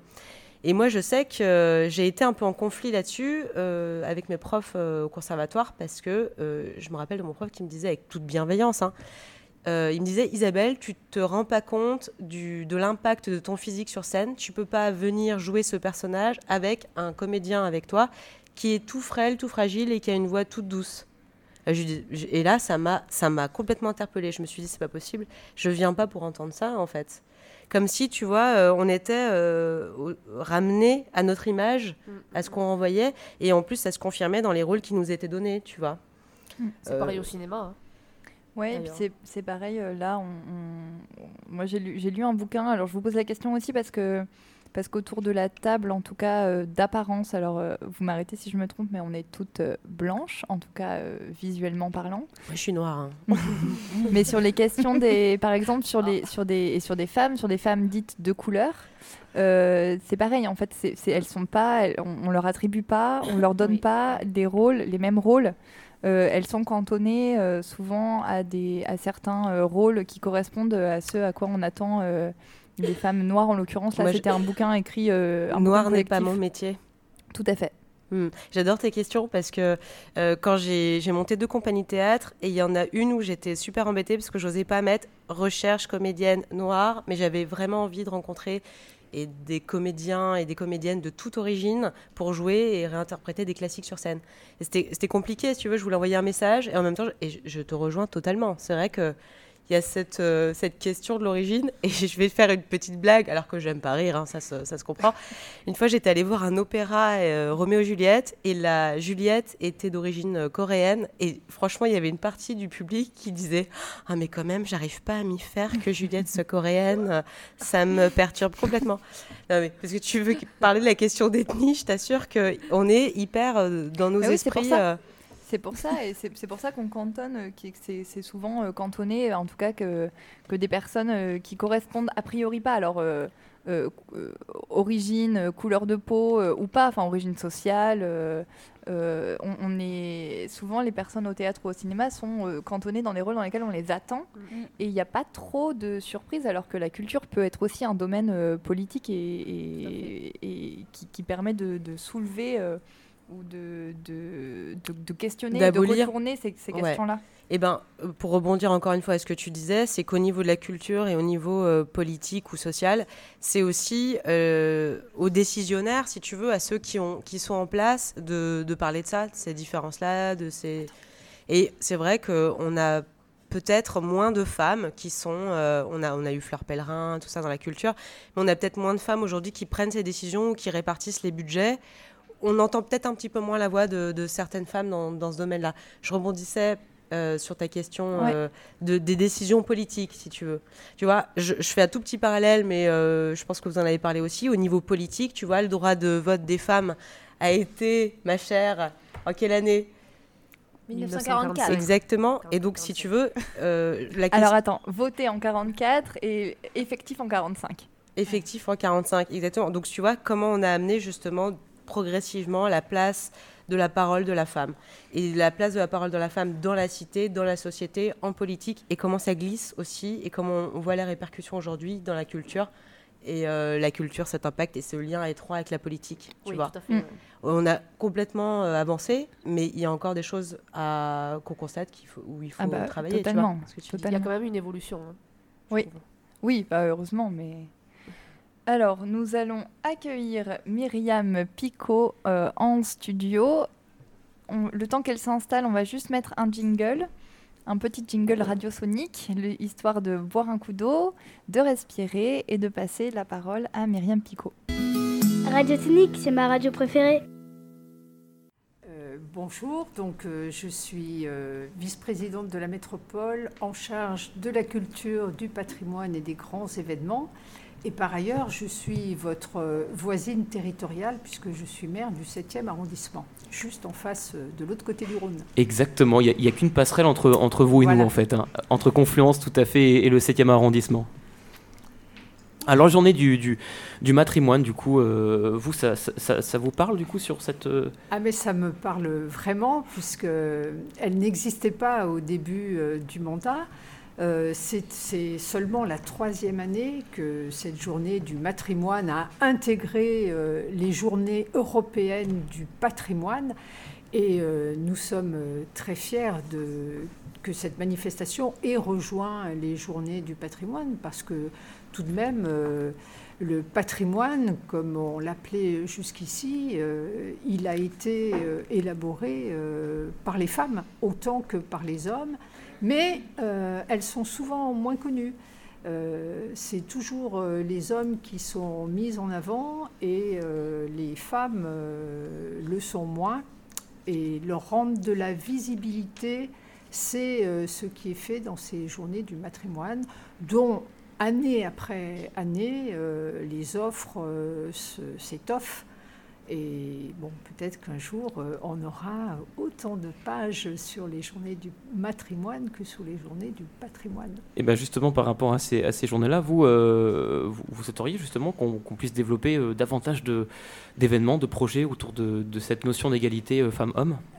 Ça me semble tout à fait essentiel à notre vie en société. Euh, on marche sur deux jambes, ben, notre société, elle marche euh, avec les hommes et avec les femmes. Et donc, il faut euh, absolument qu'elles aient leur propre visibilité. Le XXe siècle a été le siècle de l'égalité des droits entre les hommes et les femmes. Espérons que le XXIe siècle, on consolide euh, ces, droits et qu'on les applique euh, effectivement. Alors vous trouvez, vous, pensez, bah, autour du plateau, hein, pour tout le monde, il y a aussi Isabelle qui est toujours là avec nous, Isabelle Zetoni, donc metteuse et, en scène et, comédienne. Euh, là, autour du plateau, du coup, qu'est-ce que vous pouvez nous en dire? Enfin, pour vous, est-ce que là, il y a une parité homme-femme au niveau du sport, au niveau de la culture, voilà, dans n'importe quelle discipline? Bah, moi, je vous rejoins Isabelle. totalement. hein, Au niveau euh, bah, des musées, au niveau historique, au niveau des, des peintres, des architectes, des écrivaines, il y a beaucoup moins de visibilité pour les femmes euh, ou de noms de, de musées qui ont été donnés à des femmes ou des femmes qui ont emprunté des noms d'hommes pour pouvoir écrire des romans pendant des siècles. Donc effectivement, on avance, euh, on donne un petit peu plus la parole et on montre un petit peu plus les œuvres des femmes qui ont été dans l'ombre de beaucoup d'hommes. Il y en a tellement que j'ai en tête, euh, euh, parce que j'ai fait des études littéraires et que ça m'a passionné ce sujet. Donc voilà, moi je serais, je serais aussi curieuse de voir la place justement euh, qui, est laiss- qui est donnée. J'allais dire laissée, vous voyez, déjà je suis influencée. Voilà. Qui est donnée aux, t'allais dire laissée, tout à aux fait. femmes euh, dans le sport. Moi je serais intéressée euh, de connaître un petit peu plus ce domaine. Camille, du coup, le rugby Ouais, clairement, euh, aujourd'hui, on- on- quand on parle de rugby, on, on- on pense d'abord euh, à la partie masculine du sport, etc. euh, Et on pense pas. euh, Surtout aujourd'hui. Clairement, ouais. Oui, bah oui, parce que... La du- France a gagné ce matin. La France a gagné ce matin contre l'Argentine, tout à fait Voilà. au rugby. Tout à fait, tout à fait. Et, euh, mais on voit aussi que le sport féminin se développe de plus en plus. On a de plus en plus de clubs, on a de plus en plus de joueuses. Euh, on a la Coupe du Monde aussi de foot féminin qui a fait un bien fou aussi Mm. euh, pour bah, développer le sport féminin euh, en général aussi. Et on se rend compte que bah, petit à petit, on- aussi les femmes se donnent le droit et de, se dire bah, ok, bah, j'ai envie de faire du sport, j'ai envie de faire du rugby et je vais le faire. Et on voit que ça évolue aussi avec le temps, on voit qu'il y a des moyens de plus en plus qui sont donnés aussi. Et, euh, et ça part plutôt dans le bon sens. Mais c'est un combat aussi du quotidien, donc euh, bah, il y a encore beaucoup de choses à faire. et c'est vrai, vous, vous, dites- vous remarquez à juste titre que cette Coupe du Monde de, de football féminin a, a donné le ton, puisque Mhm. les, les gagnantes de, de cette Coupe du Monde, les Américaines, ont cette revendication d'égalité salariale, de, et, et le public euh, le soutient. Moi, j'étais présente et j'ai été juste dessous moi, il y avait un groupe de spectateurs américains et lors de la remise de la coupe, ils ont scandé égalité salariale, égalité salariale. Donc voilà, on voit que ça bouge, mais c'est un peu particulier puisque le football est, est joué essentiellement euh, là-bas euh, dans les- pour les femmes dans les universités. Mais le rugby, c'est vrai qu'il y a aussi encore du, du travail à faire, mais euh, je, je vois que même euh, des hommes apprécient de plus en plus de regarder des matchs de, de rugby féminin. Il faut que, il faut qu'il soit plus euh, télévisé, il faut qu'il y ait plus d'écho. mais- Médiatisé, en fait, hein, c'est ça. Médiatisé, oui. Alors, avant de passer, je voulais faire un petit Et jeu la de mots boxe. avec euh, le, la, la boxe combat. Oui, tu disais, Camille, c'était un combat, donc forcément. Ah ouais. Ouais. Jeu de mots quand même, hein, c'est facile. Voilà. Du coup, avec Annelle, euh, du coup, euh, boxeuse euh, Oui. et vice-championne hein, du monde de Ouais, boxe euh, avec l'équipe de France euh, lors du dernier championnat euh, du monde euh, qui se déroulait justement à Bangkok, en Thaïlande. Euh, donc, du coup, Annelle, euh, voilà, euh, combat au quotidien pour toi aussi Oui, c'est alors. Bah, Autre que sur le ring, bien sûr, mais. Alors, oui et non. Après, moi, pour parler de, de, de mon expérience, déjà, bon, j'ai pas eu de difficultés personnelles à rentrer, moi, dans une, dans une salle de boxe. Je pense qu'il y a aussi mon tempérament qui fait ça. Et avant de faire de la boxe, je pratiquais le football.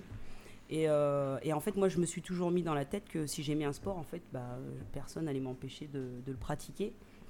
Et euh, mal- malgré le fait qu'il y, ait, euh, il y ait encore quelques années, euh, on voyait pas de filles du tout sur, sur un ring. hein. Pourquoi c'était mal perçu? Euh, Je pense que, bah, en fait, euh, c'était ah, enfin, inimaginable. Enfin, on n'imaginait pas une femme sur un ring pour, Mm. parce que parce qu'on se disait la boxe, on- il y a des coups qui sont portés, et puis bon, bah, pour une femme, non. euh, Euh, vont faut se mal, etc., voilà. se Je suis même pas sûre. Le visage, oui. Pardon, excuse-moi. Je suis même pas sûre que les femmes l'envisageaient elles-mêmes en fait de monter sur le c'est ring. ce que j'allais dire. Avant même de, de- avant même de la question de la, de la, de la médiatisation, le premier frein c'est nous-mêmes, je pense. euh, Mmh. Oui, puis du coup, il y en a qui, qui, qui ont un peu cassé, euh, et qui ont bien fait de casser ces codes et, les, et ces mentalités pour Ben, notamment bah, toi. moi, j'en- oui, voilà.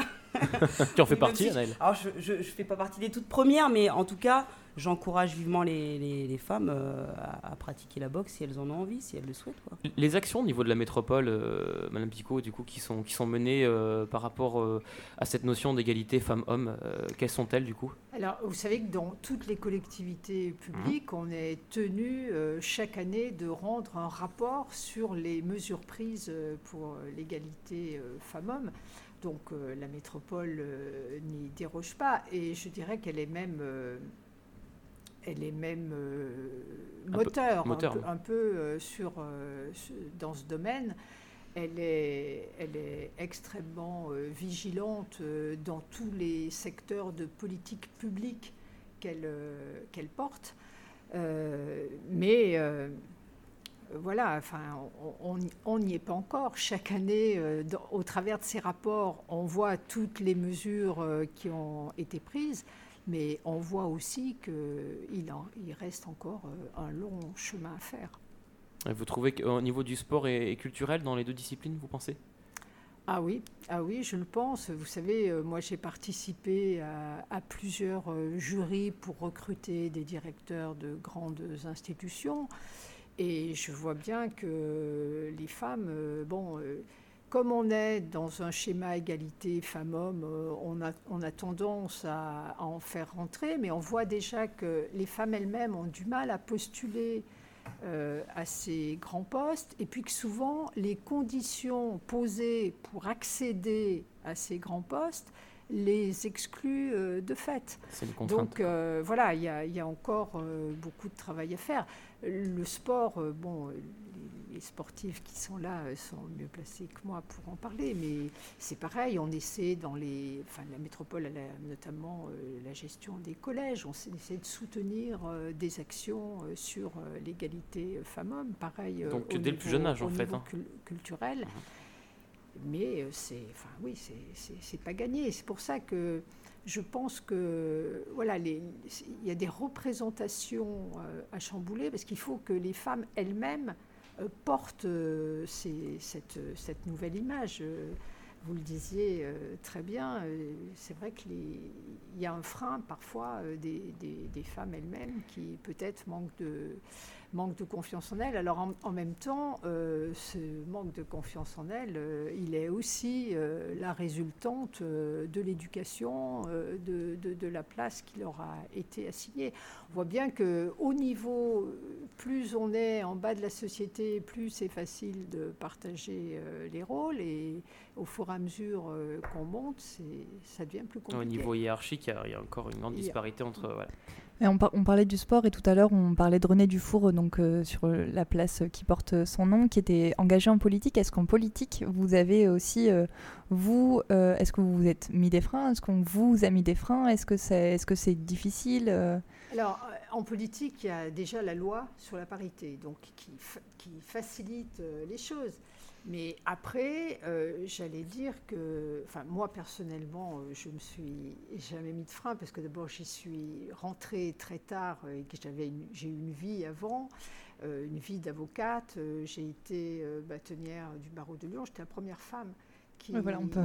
Voilà. Donc, on n'allait pas me mettre des. Mais ce, ce qu'on voit encore, on le voit tous les jours.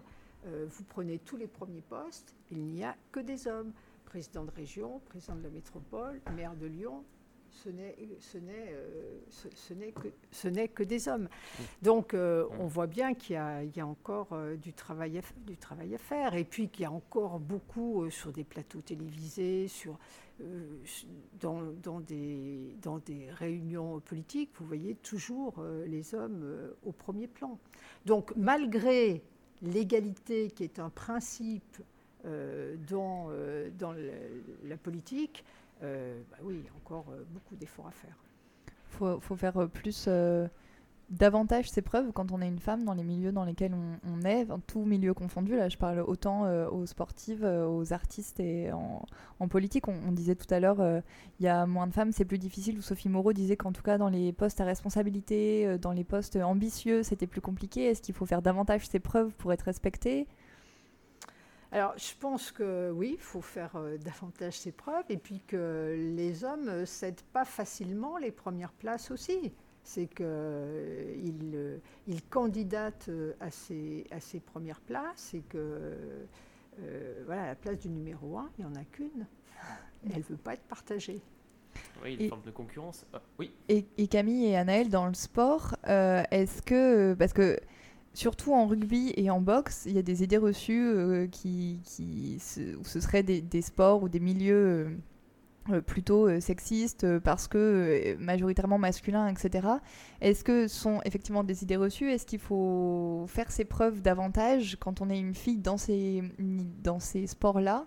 Ou est-ce que est-ce qu'en fait finalement sur, sur les terrains, sur les rings et quand on est dedans, c'est pas des questions auxquelles on est confronté?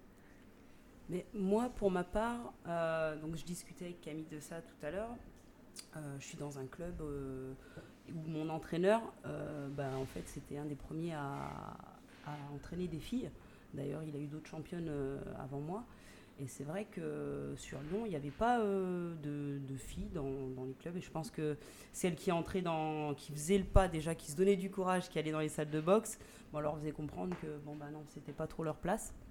Donc euh, Dominique Poulet, mon, entraîneur, lui, avait des filles dans, son club. Donc, et puis moi, quand je suis arrivée chez lui, j'ai pas eu... Euh, comment dire Je me suis pas dit, euh, ça va pas être ma place. Moi, je pense que c'était mon tempérament, vraiment, comme je disais tout à l'heure, qui a fait que, bah voilà, j'ai envie de faire de la boxe, ben, je, viens, j'y vais, quoi. Tu t'es pas dit, je suis une fille qui fait de la boxe, tu t'es dit juste, je fais de la boxe Oui, je fais de la boxe, j'ai envie de faire de la boxe, c'est ça. et comme, comme quand j'ai voulu faire du foot, je me suis pas dit, c'est un c'est un sport où j'ai pas ma place, c'est un sport pour les hommes. En fait, pour moi, il n'y a pas de, de, discipline pour les hommes et pour les femmes. En fait, chacun fait ce qu'il veut. Chacun doit faire ce qu'il veut, en fait. Voilà. Partant de ce principe-là.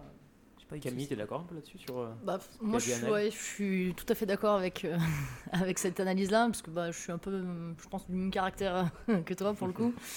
Et, mais après, effectivement, oui, on sait que bah, nous, dans, dans, le monde du rugby, oui, il faut faire sa place. Oui, euh, il y a forcément euh, bah, tout ce que les gens peuvent penser. Il y a forcément euh, l'image de Ouais, mais t'es une fille, ouais, mais pourquoi tu fais du rugby Oui, mais pourquoi Mais, mais, mais qu'est-ce qui t'arrive Qu'est-ce qui te passe par la tête Non, c'est de se dire aussi à un moment donné Bah ouais, moi, alors moi, je suis tombée dans le rugby très rapidement. Enfin, j'étais en CE2, j'ai fait une initiation à l'école et je suis revenue chez moi. Je dis Bah, je veux faire du rugby. Mes parents m'ont dit Bah Ouais, ok, vas-y. Vas-y, euh, ça va peut-être te calmer un peu, vas-y, feu, euh, teste-le quoi. Alors, est-ce que, ça- est-ce que ça t'a calmé par contre C'est même pas sûr. hein, Non, pas sûr. Toujours pas. C'est peut-être un peu canalisé quand même. Mais, mais dans l'idée, c'est ça, c'est de se dire aussi, bah, à un moment donné, je me pose pas la question de me dire, alors, euh, bah, enfin, moi je pense que j'ai eu la chance d'avoir une éducation comme ça aussi, hein, clairement, je- en prenant un peu de recul, je m'en rends compte aussi. Mais c'est de se dire, bah ouais, j'ai envie de faire ça, bah feu quoi, j'y vais et, euh, et on verra ce qui se passe ensuite. Si ça me va bien, on continue. Si...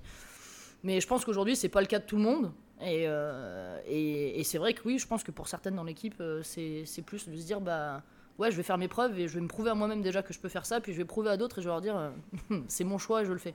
Il y a, et je pense qu'il y a cette notion aussi encore de dire, bah faut que je me batte pour arriver à, ce que je veux. Bah, en notion d'équipe, justement, on va, on va accueillir après prochainement du coup, les, deux autres joueuses du, du Low Rugby qui vont partager aussi, euh, je pense, euh, ton point de vue, ton point de vue là-dessus. Euh, une chose à rajouter, du coup, Isabelle? Moi, je rebondis sur ce qui a, je rebondis sur ce qui a été dit sur le fait de, se battre. Tu vois, j'aurais peut-être dû choisir le sport et en même temps le comédien est souvent associé à un sportif. Parce que nous, on doit se battre avec euh, d'autres armes euh, pour défendre sa place. Autant, euh, ça me parlait aussi au niveau politique et culturel. Bah, nous, c'est l'art de la rhétorique. C'est-à-dire que, bah, effectivement, en tant que femme, on doit négocier son salaire avec des mots, on doit essayer de prouver, et je le dis clairement, on doit prouver la qualité de son travail. J'ai pas l'impression qu'un homme, après je pose des questions, hein, mais qu'un homme ait besoin tout le temps de justifier ce qu'il fait, son travail, la valeur de son travail, et puis surtout, euh, effectivement, euh, décomplexer de, vouloir occuper ce poste et de se dire, moi je veux faire ça, je le fais, point. Et il n'y a pas de besoin de se battre finalement. La place, elle est libre, j'y vais. Et ça, c'est tout. C'est- une affaire aussi personnelle, hein, mais je le ressens aussi euh, du fait d'être une femme, je pense, clairement. Au niveau salaire, justement, en boxe et en rugby, à égalité avec les Camille hommes, là je vois les grands sourires, euh, voilà, voilà, je vois les grands sourires, euh, c'est pas Camille pareil. ricane Voilà, silencieusement. Oui, hein, Camille, c'est voilà. Bah, nous, clairement, euh, enfin, on est sportif de haut niveau, mais aujourd'hui, euh, bah, on Pas paye- reconnu comme, on- euh, on pro, paye- en on fait, paye notre ça, li- enfin. on paye notre licence pour jouer au rugby, quoi. Et, Ouais. euh, et voilà, on est, on est là pour le plaisir du sport, on est là pour le plaisir d'être ensemble. Euh, mais à un moment donné, bah, on a quatre entraînements par semaine, euh, voire cinq, plus les matchs le week-end, plus, euh, plus tout ce qui peut être fait aussi euh, à côté. Euh, on est toutes, alors soit étudiantes, soit à travailler, etc. Euh, on fait des semaines, enfin. Je sais pas combien d'heures on aligne à la fin de la semaine quand on met tout bout à bout. Vaut mieux pas compter. Ouais, c'est ça, Ouais, clairement. mais on compte pas. mais mais dans l'idée, c'est un peu ça aussi. C'est, on peut faire, enfin, on ne peut pratiquer notre sport que le soir parce que bah, on a quand même besoin de gagner notre vie à côté pour, euh, pour pouvoir vivre tout simplement. Quoi. Oui, c'est tout Eh à ben, fait ce- vrai. cela démontre qu'on n'y est pas encore. Ah non. Oui, oui, on n'y est pas encore. euh, J'espère qu'on y sera euh, rapidement. Je, en tout cas, c'est tout ce que je souhaite. J'espère vraiment. Avec justement ces euh, sensibilisations aux, aux journées du, du matrimoine, justement, déjà de, de casser un peu le cliché du patrimoine et de parler du matrimoine. Bah, je pense que déjà, on est, on est déjà dans, en marche pour, mais on n'est pas, voilà, on n'a encore pas tout, tout, tout gagné. hein. Je pense qu'il va falloir encore se battre, clairement. hein. Comme vous le disiez, c'est vraiment le, le mot, c'est un combat au quotidien, et c'est tout à fait vrai. Pour- pour- pour- juste pour terminer Oui, bien sur, sûr, sur le matrimoine, euh, je, je voulais vous dire, il y a- il y a dans ces journées du matrimoine des parcours euh, sur euh, les, euh, les noms de femmes euh, qui ont pu euh, justement euh, être les premières dans, dans divers euh, domaines. Et euh, ces parcours, sur la ville de Lyon, à l'heure actuelle, on est à 10% de femmes qui ont, euh, qui- dont les rues portent leur nom. Nationalement, on en est à 2%. Donc Ah oui. vous imaginez tout le travail qui, qui reste à faire pour qu'il y ait des figures qui servent aussi euh, de repère aux femmes et qui, qui puissent les encourager à dire on peut, on peut être metteur en scène, on peut être euh, sportif de haut niveau, on peut, mais voilà, il faut qu'il y ait des représentations. Et pour ça, il faut qu'effectivement euh, on, on donne plus, euh, on, dévoile plus de femmes et à- auxquelles on donne des noms de rues, de grands équipements, etc. Ou de places publiques comme aujourd'hui, donc Voilà. avec René Dufour. On a Voilà. dédié vraiment cette émission à René Dufour en, en tout début d'émission. On en parlait, on a fait une chronique voilà, spécialement sur René Dufour. Et euh, bah, pour nous, c'était intéressant de faire cette chronique-là ici au pôle de vie sociale qui euh, porte la place de, enfin, qui est sur la place René Dufour euh, à Lyon et c'est important, c'est important Bravo. justement. Donc euh, merci euh, Myriam Picot. Merci à vous. Voilà. Merci. Merci Anaël, voilà, merci Isabelle, Merci. Camille. On se- Anaël et, et Camille, vous restez avec nous. Oui, oui, petit reste peu. avec Ah nous, bah voilà, oui. mais on, on remercie quand aussi, même. si tu veux, mais- Oui, bien Oui, sûr, on voilà, remercie, mais je crois qu'on va inviter les, les deux autres joueurs du, du loup rugby, c'est ça, Naël Oui. Voilà, qui vont venir au, au- au plateau. Et euh, on se fait une petite pause, une petite interlude rapide, hein, euh, musicale, c'est ça? Avec. Bah, euh, c'est avec- Bikini Kill, c'est ça, non? Euh, oui, si tu veux, tu peux mettre Bikini Allez, Kill. je mets Bikini- tu, Bikini peux, Kill. tu peux inverser. Voilà, je, bah, j'inverse complètement. voilà. Bikini Kill, c'est euh, c'est un groupe euh, punk des années 80 qui fait partie du mouvement Riot Girl. Et ça s'appelle Rebel Girl.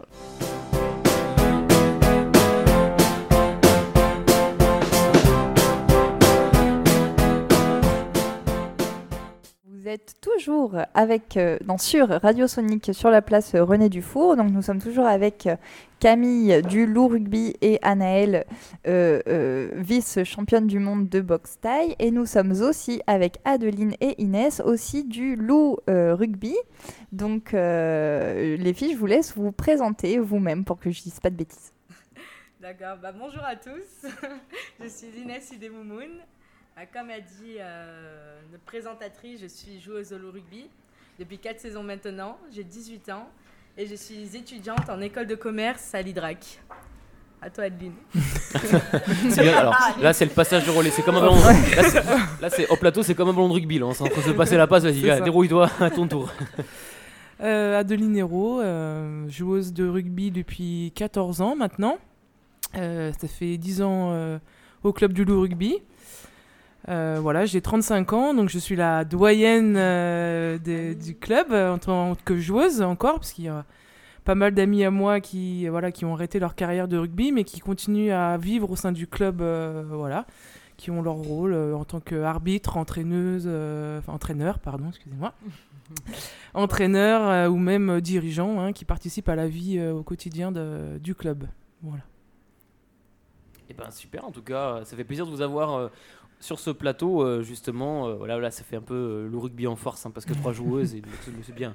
On a Bah, un univers sportif, c'est. On a eu un plateau artistique, on a un plateau sportif. Voilà, on a eu les deux, on a une mixité aussi entre Oui, le sport et la, sûr. et la culture, c'est important. Tout à l'heure, on en parlait justement avec Camille Annel. Bah, vous, les filles, justement, en tant que sportives, et notamment dans l'univers rugbystique, égalité homme-femme alors? Femme-homme, pardon. Qu'est-ce que vous pouvez nous en dire? Oh, bah, on va dire que, que nous ne sommes pas totalement égaux. Bah, comme disait ma, co- ma copine Camille, euh, juste au niveau des salaires, on est bien loin. Nous, en tant que joueuses de rugby, euh, Ouais. on paye nos licences pour jouer, quoi. En sachant que, euh, bah, que l'univers masculin du rugby, c'est... elles sont bien, quoi, comparé à nous. Là, on peut vraiment dire que nous, nous jouons par passion du rugby. C'est Oh, oui. vraiment... euh, Oh, Je peux défendre un peu les hommes, ils jouent aussi par passion, j'imagine aussi. Mais bon, c'est vrai qu'il y a un Alors, côté pécunier qui n'est qu'ils pas jouent, le même. c'est sûr qu'ils jouent plus par passion euh, que les footballeurs, si on compare les salaires, mais euh, Voilà. ils, ils sont quand même, ils sont quand même pros. Moi, je voulais te poser une question, Anaël, parce que tout à l'heure, euh, sur la question des salaires, je voulais savoir si la boxe, d'une manière générale, c'était un sport pro euh, ou pas, et si du coup, euh, il y avait aussi une différence salariale entre les, les garçons et les filles. Alors moi, je, je travaille euh, en parallèle de, de la boxe. Donc euh, moi, je suis à la police municipale de Dessines-Charpieu. Voilà, donc je, je, je fais mes 10 heures de vacation et puis après, je vais m'entraîner. Donc euh, je pourrais pas euh, aujourd'hui euh, faire que de la boxe, c'est pas possible. C'est, Ah, euh, tu pourrais finance- pas en vivre. Non, non, non. Euh, alors euh, il y a, j'ai un statut, on va dire. euh, quand je suis euh, avec euh, l'équipe de France, par exemple, euh, voilà, on a des, des petites primes, euh, on va dire, euh, au résultat. Mhm. Donc en ramenant des médailles sur, euh, sur les compétitions. Mais bon, voilà, c'est pareil, c'est- c'est pas, c'est pas des, des primes qui nous permettent de vivre. Ouais, ça fait pas vivre. Voilà. Et quand je, je boxe euh, avec mon entraîneur sur des galas euh, 10 pro, euh, voilà, c'est pas non plus euh, suffisamment. Alors plus plus le, le gala, plus l'organisation sera, sera grosse et euh, mondialement connue, euh, voilà, plus les primes seront importantes. Mais aujourd'hui, même en tant que femme, euh, il y a toujours la différence. Même Moi, les plus a- gros, les, même les plus gros, euh, les plus gros combats euh, entre hommes et femmes, là, c'est pas le même Oh, niveau au niveau un du- homme qui aurait mon, mon niveau en, en pro, on va dire, euh, il gagnerait mieux que moi, quoi. Ouais, ouais, voilà. Donc Mm. ça c'est sûr. Donc on n'a pas le- une n'aurait égalité salariale, euh, Non, ouais, tout ouais. comme au rugby, quoi. Au foot également, hein, c'est pareil. Dans la vie en général, en fait. Oui, dans la vie en général. Ouais, oui, voilà, en fait, ouais. oui, en fait, oui, c'est tout à fait ça. dans tous les domaines. Et euh, tout à l'heure, euh, euh, on, demandait à Anaël et, Camille leur accès au sport, etc. Est-ce que Inès et Adeline, vous, le fait de faire du rugby, à un moment, ça a été une difficulté pour vous-même, pour le faire admettre autour de vous, ou, pas du tout non plus comme, comme les filles? Alors moi, je suis un peu comme dans la même situation que, Camille et, et Anaël. J'ai une famille, enfin j'ai une éducation où en tout cas le sport, l'épanouissement de l'enfant au travers d'un- d'une activité, hein, que ce soit artistique, euh, sportive euh, ou autre, euh, était importante. Donc moi j'ai toujours voulu faire du sport, ça a été assez rapidement mon choix, voilà.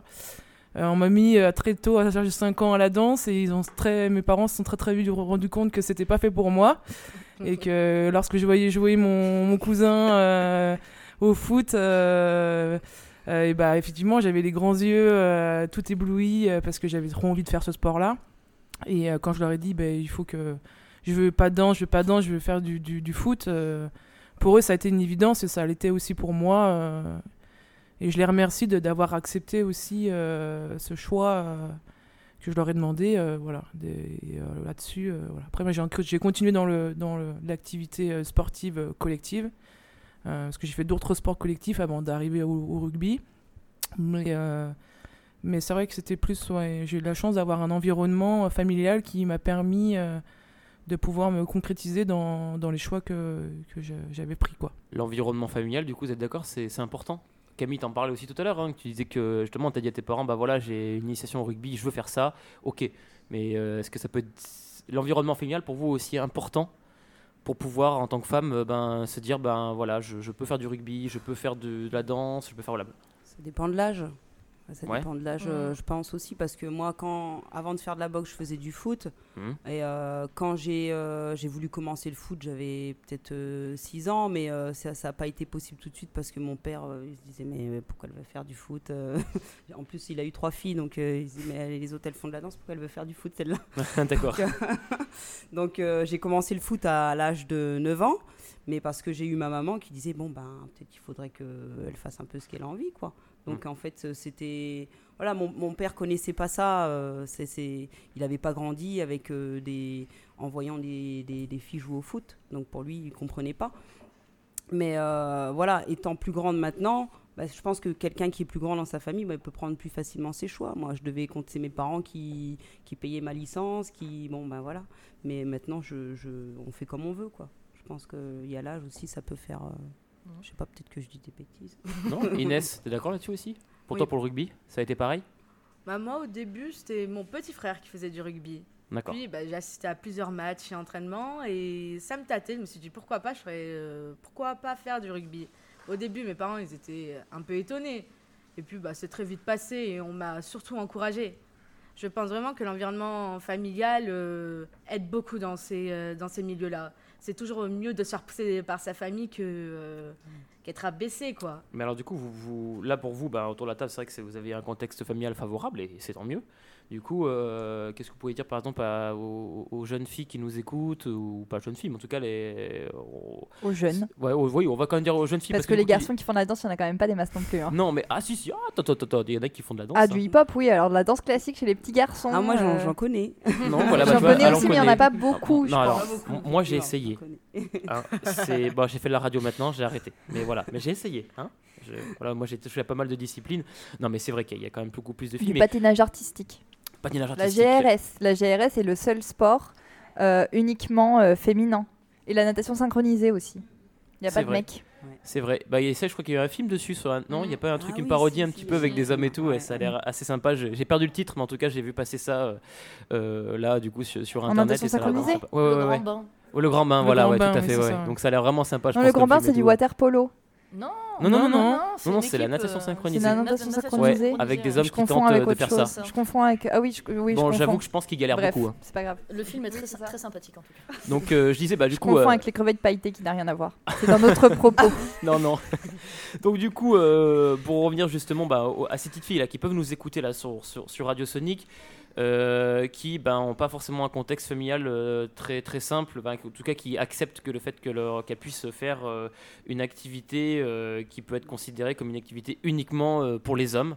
Qu'est-ce que vous pouvez leur dire justement euh, à Ah, ces filles-là? Perso, moi, j'ai envie de vous dire, les filles, faites ce que vous voulez. Exactement. Vraiment, si vous trouvez un sport qui vous plaît et vous vous sentez bien, Mm. vous êtes épanoui, foncez.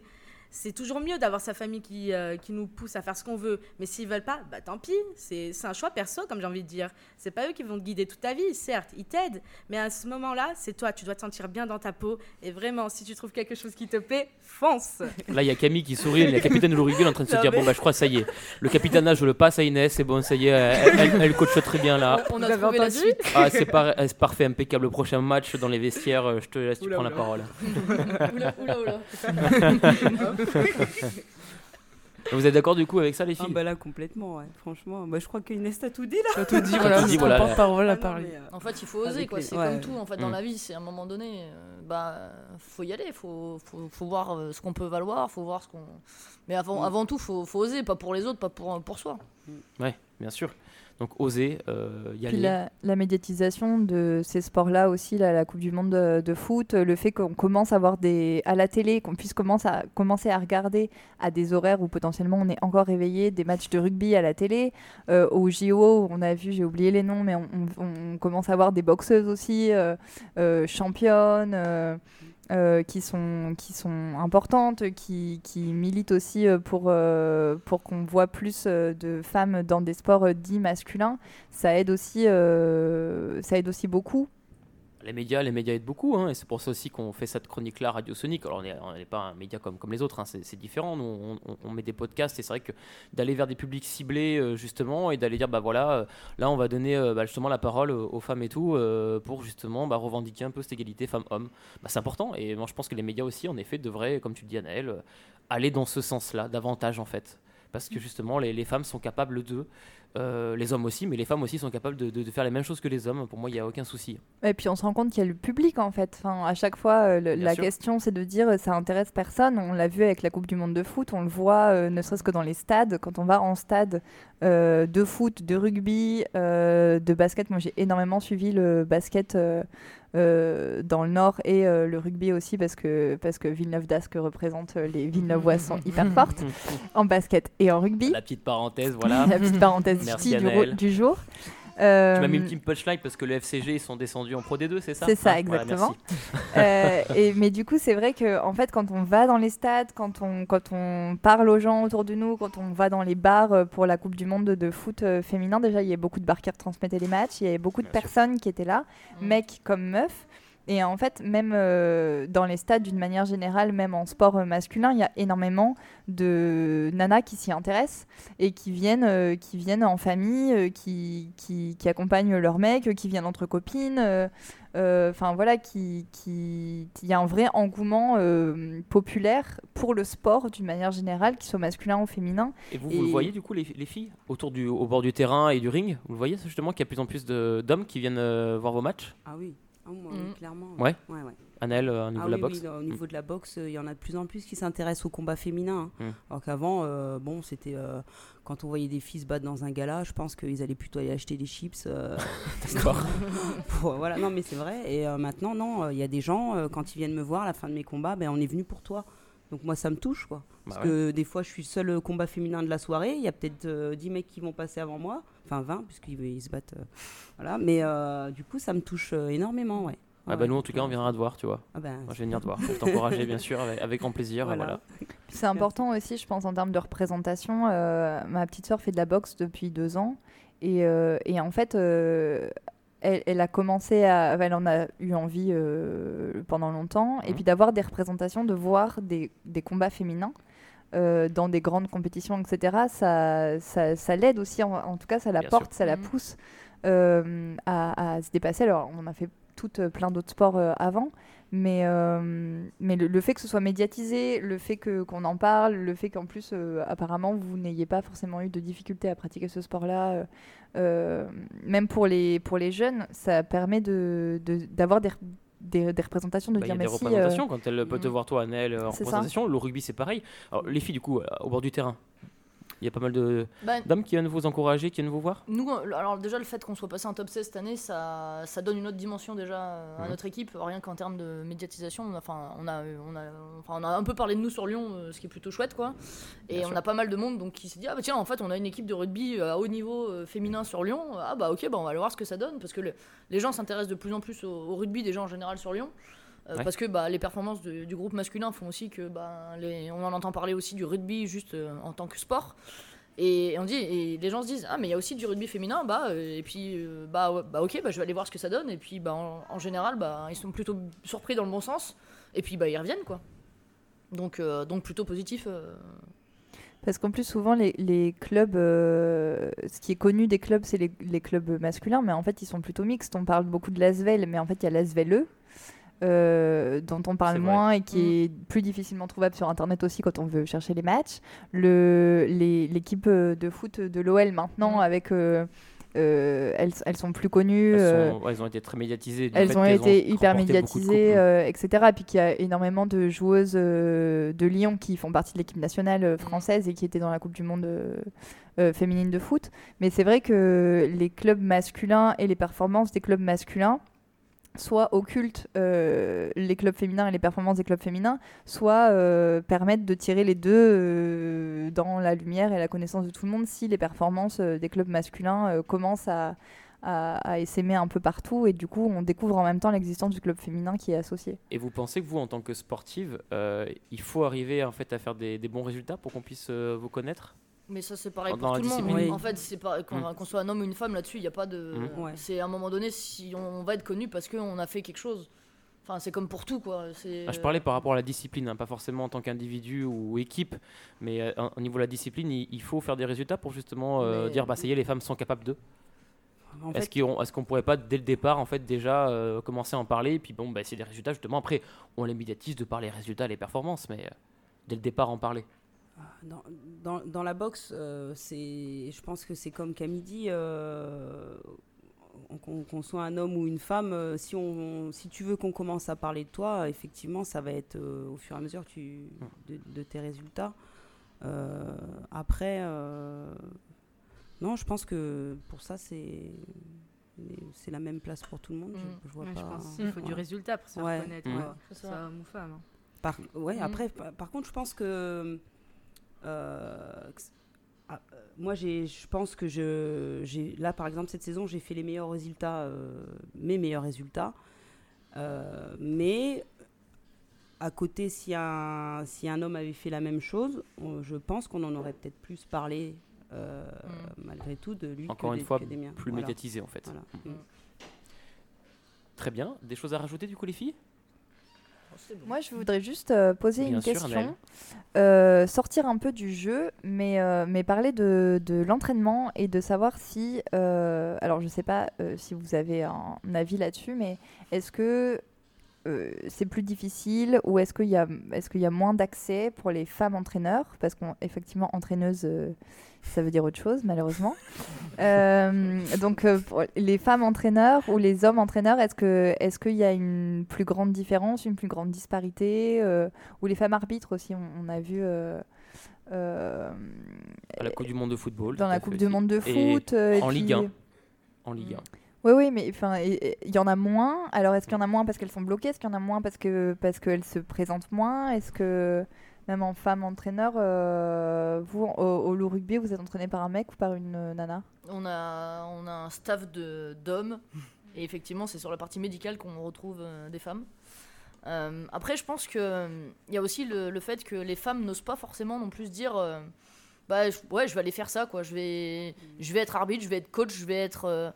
C'est pas le premier truc, enfin, c'est pas, c'est pas quelque chose qu'on va. Enfin, c'est certainement culturel, hein, mais c'est pas le, le truc qu'on va se dire ouais, je, je vais aller faire ça. euh, Déjà, je, je vais être joueuse, c'est déjà. euh, Enfin, il y a déjà pas beaucoup de filles qui se le disent. Alors, je vais, je vais être arbitre, je vais être euh, coach, je vais. C'est, c'est encore. Enfin, c'est toujours un peu dans, ce, dans cette idée de se dire, bah, je vais oser aller faire ça.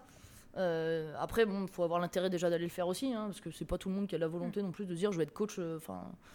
Euh, ça, ça attire pas forcément tout le monde non plus de base quoi je veux dire c'est Oui, bien sûr. donc c'est déjà ça restreint déjà la chose et puis et puis après on- bah, comme il n'y a pas beaucoup de femmes qui le sont de toute façon bah on peut se dire aussi, euh, on peut baisser les bras avant même d'avoir commencé parce que bah, pourquoi j'irais m'embêter Ouais, à faire ça ça. aussi quoi. Après, enfin, ça reste mon point de vue. Ouais, euh, bien sûr, mais c'est ma question. Pour ma part, moi, je trouve que ça commence à se développer. Disons, Je suis d'accord. euh, moi, je suis arrivée en senior que cette année. L'année dernière, j'étais en cadette et mes coachs, c'était deux femmes, quoi. Mm. C'était euh, vraiment deux femmes qui ont pris le groupe en main, en main et nous ont menés loin. On a, on a pu voir qu'une femme coach Avait les mêmes capacités qu'un- voilà, on est d'accord. C'est ça. Et aussi, nous en avons en formation. Ben, nos, nos camarades de jeu euh, sont en formation euh, BPGEP, c'est ça? C'est ça, ouais. Ben, elles ça. entraînent ben, les petits, les euh, catégories de 6 Ouais, ans et les- 8 ans. C'est ça, ouais. Et on peut voir que ça se développe et euh, je trouve que c'est pas mal. Et aussi les arbitres. Nous avons aussi des arbitres au loup féminin. Tout à fait, ouais. Enfin, au, au loup, euh, tout court, et des arbitres féminins. un femmes. pôle euh, Ouais. arbitrage en fait, c'est ça de Tout fait, formation ouais. arbitre Ouais, et avec fait. des femmes. Toi, Nel, du coup, bah, ton entraîneur, ben voilà, Oui, c'est c'est un homme. ouais, du coup, ouais, Dominique. Euh, mais euh, je connais très peu de, de femmes euh, qui entraînent. euh, ouais. J'en- J'en j'en vois de- des fois sur des compétitions, mais j'en- c'est vraiment très très rare. D'accord. Toi, t'aimerais plus tard être euh, entraîneur? Éventuellement, Je ça t'intéresserait En fait, euh, moi, j'aime bien toucher un petit peu à tout. Alors, je, je, je pense que j'ai pas envie de m'enfermer que dans ça après. Mm. Vraiment, j'ai envie de. Avec, je pense qu'avec le sport, il y a tellement plein de choses qu'on peut faire. Donc, euh, je j'ai pas envie de m'enfermer que dans l'entraînement. euh, donc, je verrai Mm. pour l'instant. Et Adeline, tu as, pratiqué plusieurs euh, sports euh, co. Tu as toujours été entraînée euh, par des mecs? Tu as déjà été entraînée par des nanas? Euh, alors oui, j'ai fait plusieurs sports collectifs euh, dans le cadre du foot. euh, en non-mixité pour- d'ailleurs, tu as fait du sport collectif. T'étais toujours entre. C'était toujours Alors j'ai commencé tôt euh, le foot, donc du coup oui, vu l'âge, la période d'âge que j'avais à l'époque, c'était du mixte. Et puis à partir de alors, les catégories ont changé maintenant, mais à partir de 12, 11, 12 ans, à partir de cet âge-là, ils ont commencé à séparer en fait, hein, équipe féminine d'un côté et puis équipe garçon de l'autre. Euh, donc dans ma période foot, j'ai eu principalement que des coachs euh, masculins.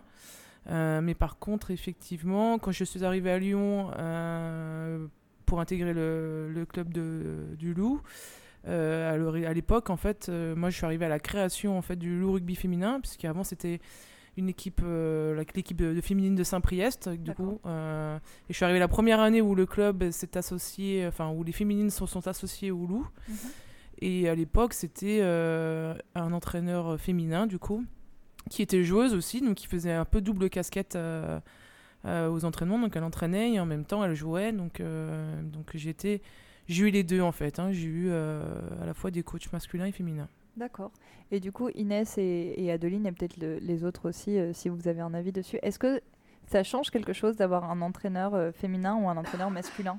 Dans le jeu, dans l'entraînement, dans le, dans, dans management Niveau communication, je pense. Parce que un, un coach euh, masculin aura tendance à être euh, direct aller dans l'art, quoi. Il va dire les choses, point, que tu sois une femme ou un homme. Or qu'une femme, quand même, on va pas dire ça prend des pincettes, mais elle va faire euh, attention comment elle va tourner sa phrase, quoi. Or tandis, bah, avec nos entraîneurs, c'est euh, ça sort comme euh, comme ça, quoi. Mais sinon, au niveau qualité du travail, pour moi, c'est similaire. Mais niveau communication, il peut y avoir quelques euh, divergences, mais voilà, quoi. D'accord. Je suis assez d'avis de, de le même avis que Inès euh, au niveau du comportement. euh, donc, ouais, la communication, c'est c'est pas pareil. Quand une femme parle avec une autre femme, c'est pas pareil que quand un homme parle à une femme. C'est. Mais après, au niveau pareil, hein, je reviens sur la même chose. Au niveau de la qualité et l'enseignement, c'est exactement le même. euh, Voilà. Radio Technique, c'est ma radio préférée.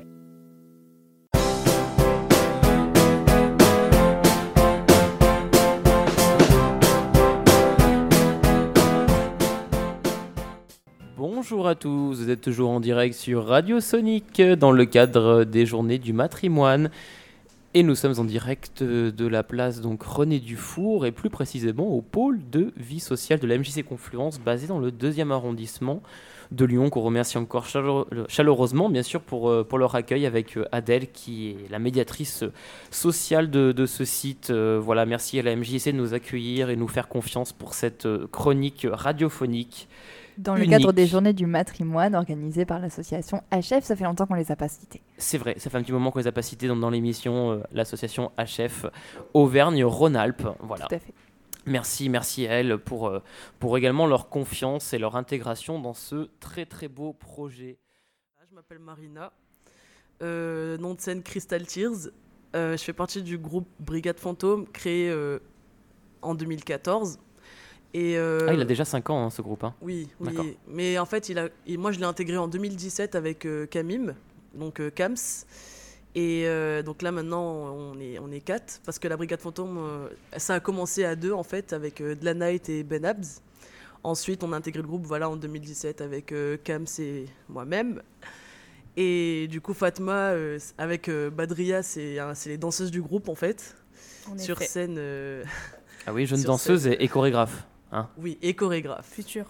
Futur. Non, tu es chorégraphe, hein, parce qu'on a participé à un projet de comédie musicale dans le cadre euh, du coup projet Erasmus avec la MJC Confluence, euh, où j'étais en plus à l'honneur de faire la mise en scène de, de- ce beau spectacle où il y avait quand même euh, 15 jeunes issus de la MJC du Cher et Confluence, euh, de la MJC donc à, à Séville en fait, donc euh, des Sévillans et Sévillanes, euh, voilà, donc euh, espagnols. euh, donc il y avait aussi la barrière de la langue, aussi pour moi, hein, clairement. hein. Merci les filles, vous avez quand même bien traduit euh, ce que je disais parce que c'était compliqué pour moi, merci.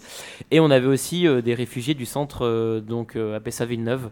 Voilà, donc en Auvergne, on a fait un spectacle. euh, donc il y avait une cinquantaine de personnes sur scène. Et euh, majoritairement aussi, de- aussi des femmes. Donc ça, Mm. c'était aussi euh, super. Voilà. Inoubliable. C'était, c'était très. Et Fatma s'occupait des chorégraphies. Voilà. Et elle n'a que 16 ans.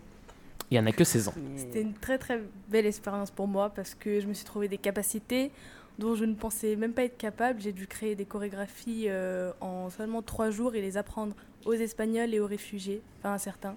Et pour moi, c'était un gros travail euh, physiquement et mentalement et finalement, je suis assez fière de ce que j'ai pu faire. T'as dû les apprendre à, à combien de personnes du coup? Vous étiez combien en Hmm, plateau? Ben, on, on était à peu près une dizaine à danser. Ouais, c'est pas mal, quand Différents. même. Et du coup, j'ai dû créer au moins quatre chorégraphies pour euh, de différents Ou tableaux. plus à danser, Ouais. vous étiez plus sur la... Non, il y a beaucoup plus de personnes hein, sur la danse. hein. Oui, mais ça dépendait ouais, ça de dépend des tableaux. tableau. Oui, des tableaux, oui. Bon, après, ouais, c'est vrai. Quatre chorégraphies euh, différentes à chaque fois avec un groupe d'une dizaine de personnes en trois jours, effectivement, c'est une Voilà, a- voilà, performance. c'est ça. Il y avait dizaine de personnes sur scène à chaque fois. Donc oui, ça fait à peu près ça, Un 40, vrai- une quarantaine de personnes au total. un vrai Quatre tableaux. Tout à fait. Ben, en tout cas, voilà, Fatma, euh, chorégraphe, euh, j'ai envie de dire en devenir, euh, tout comme Marina, chanteuse avec une, une très très très belle voix qu'on va écouter dans, dans un petit extrait dans, dans quelques instants. Vous les filles, du coup, bah, du coup, voilà, Léa et, et, et Anaël ont, ont pas mal échangé dessus sur un peu l'égalité femmes-hommes.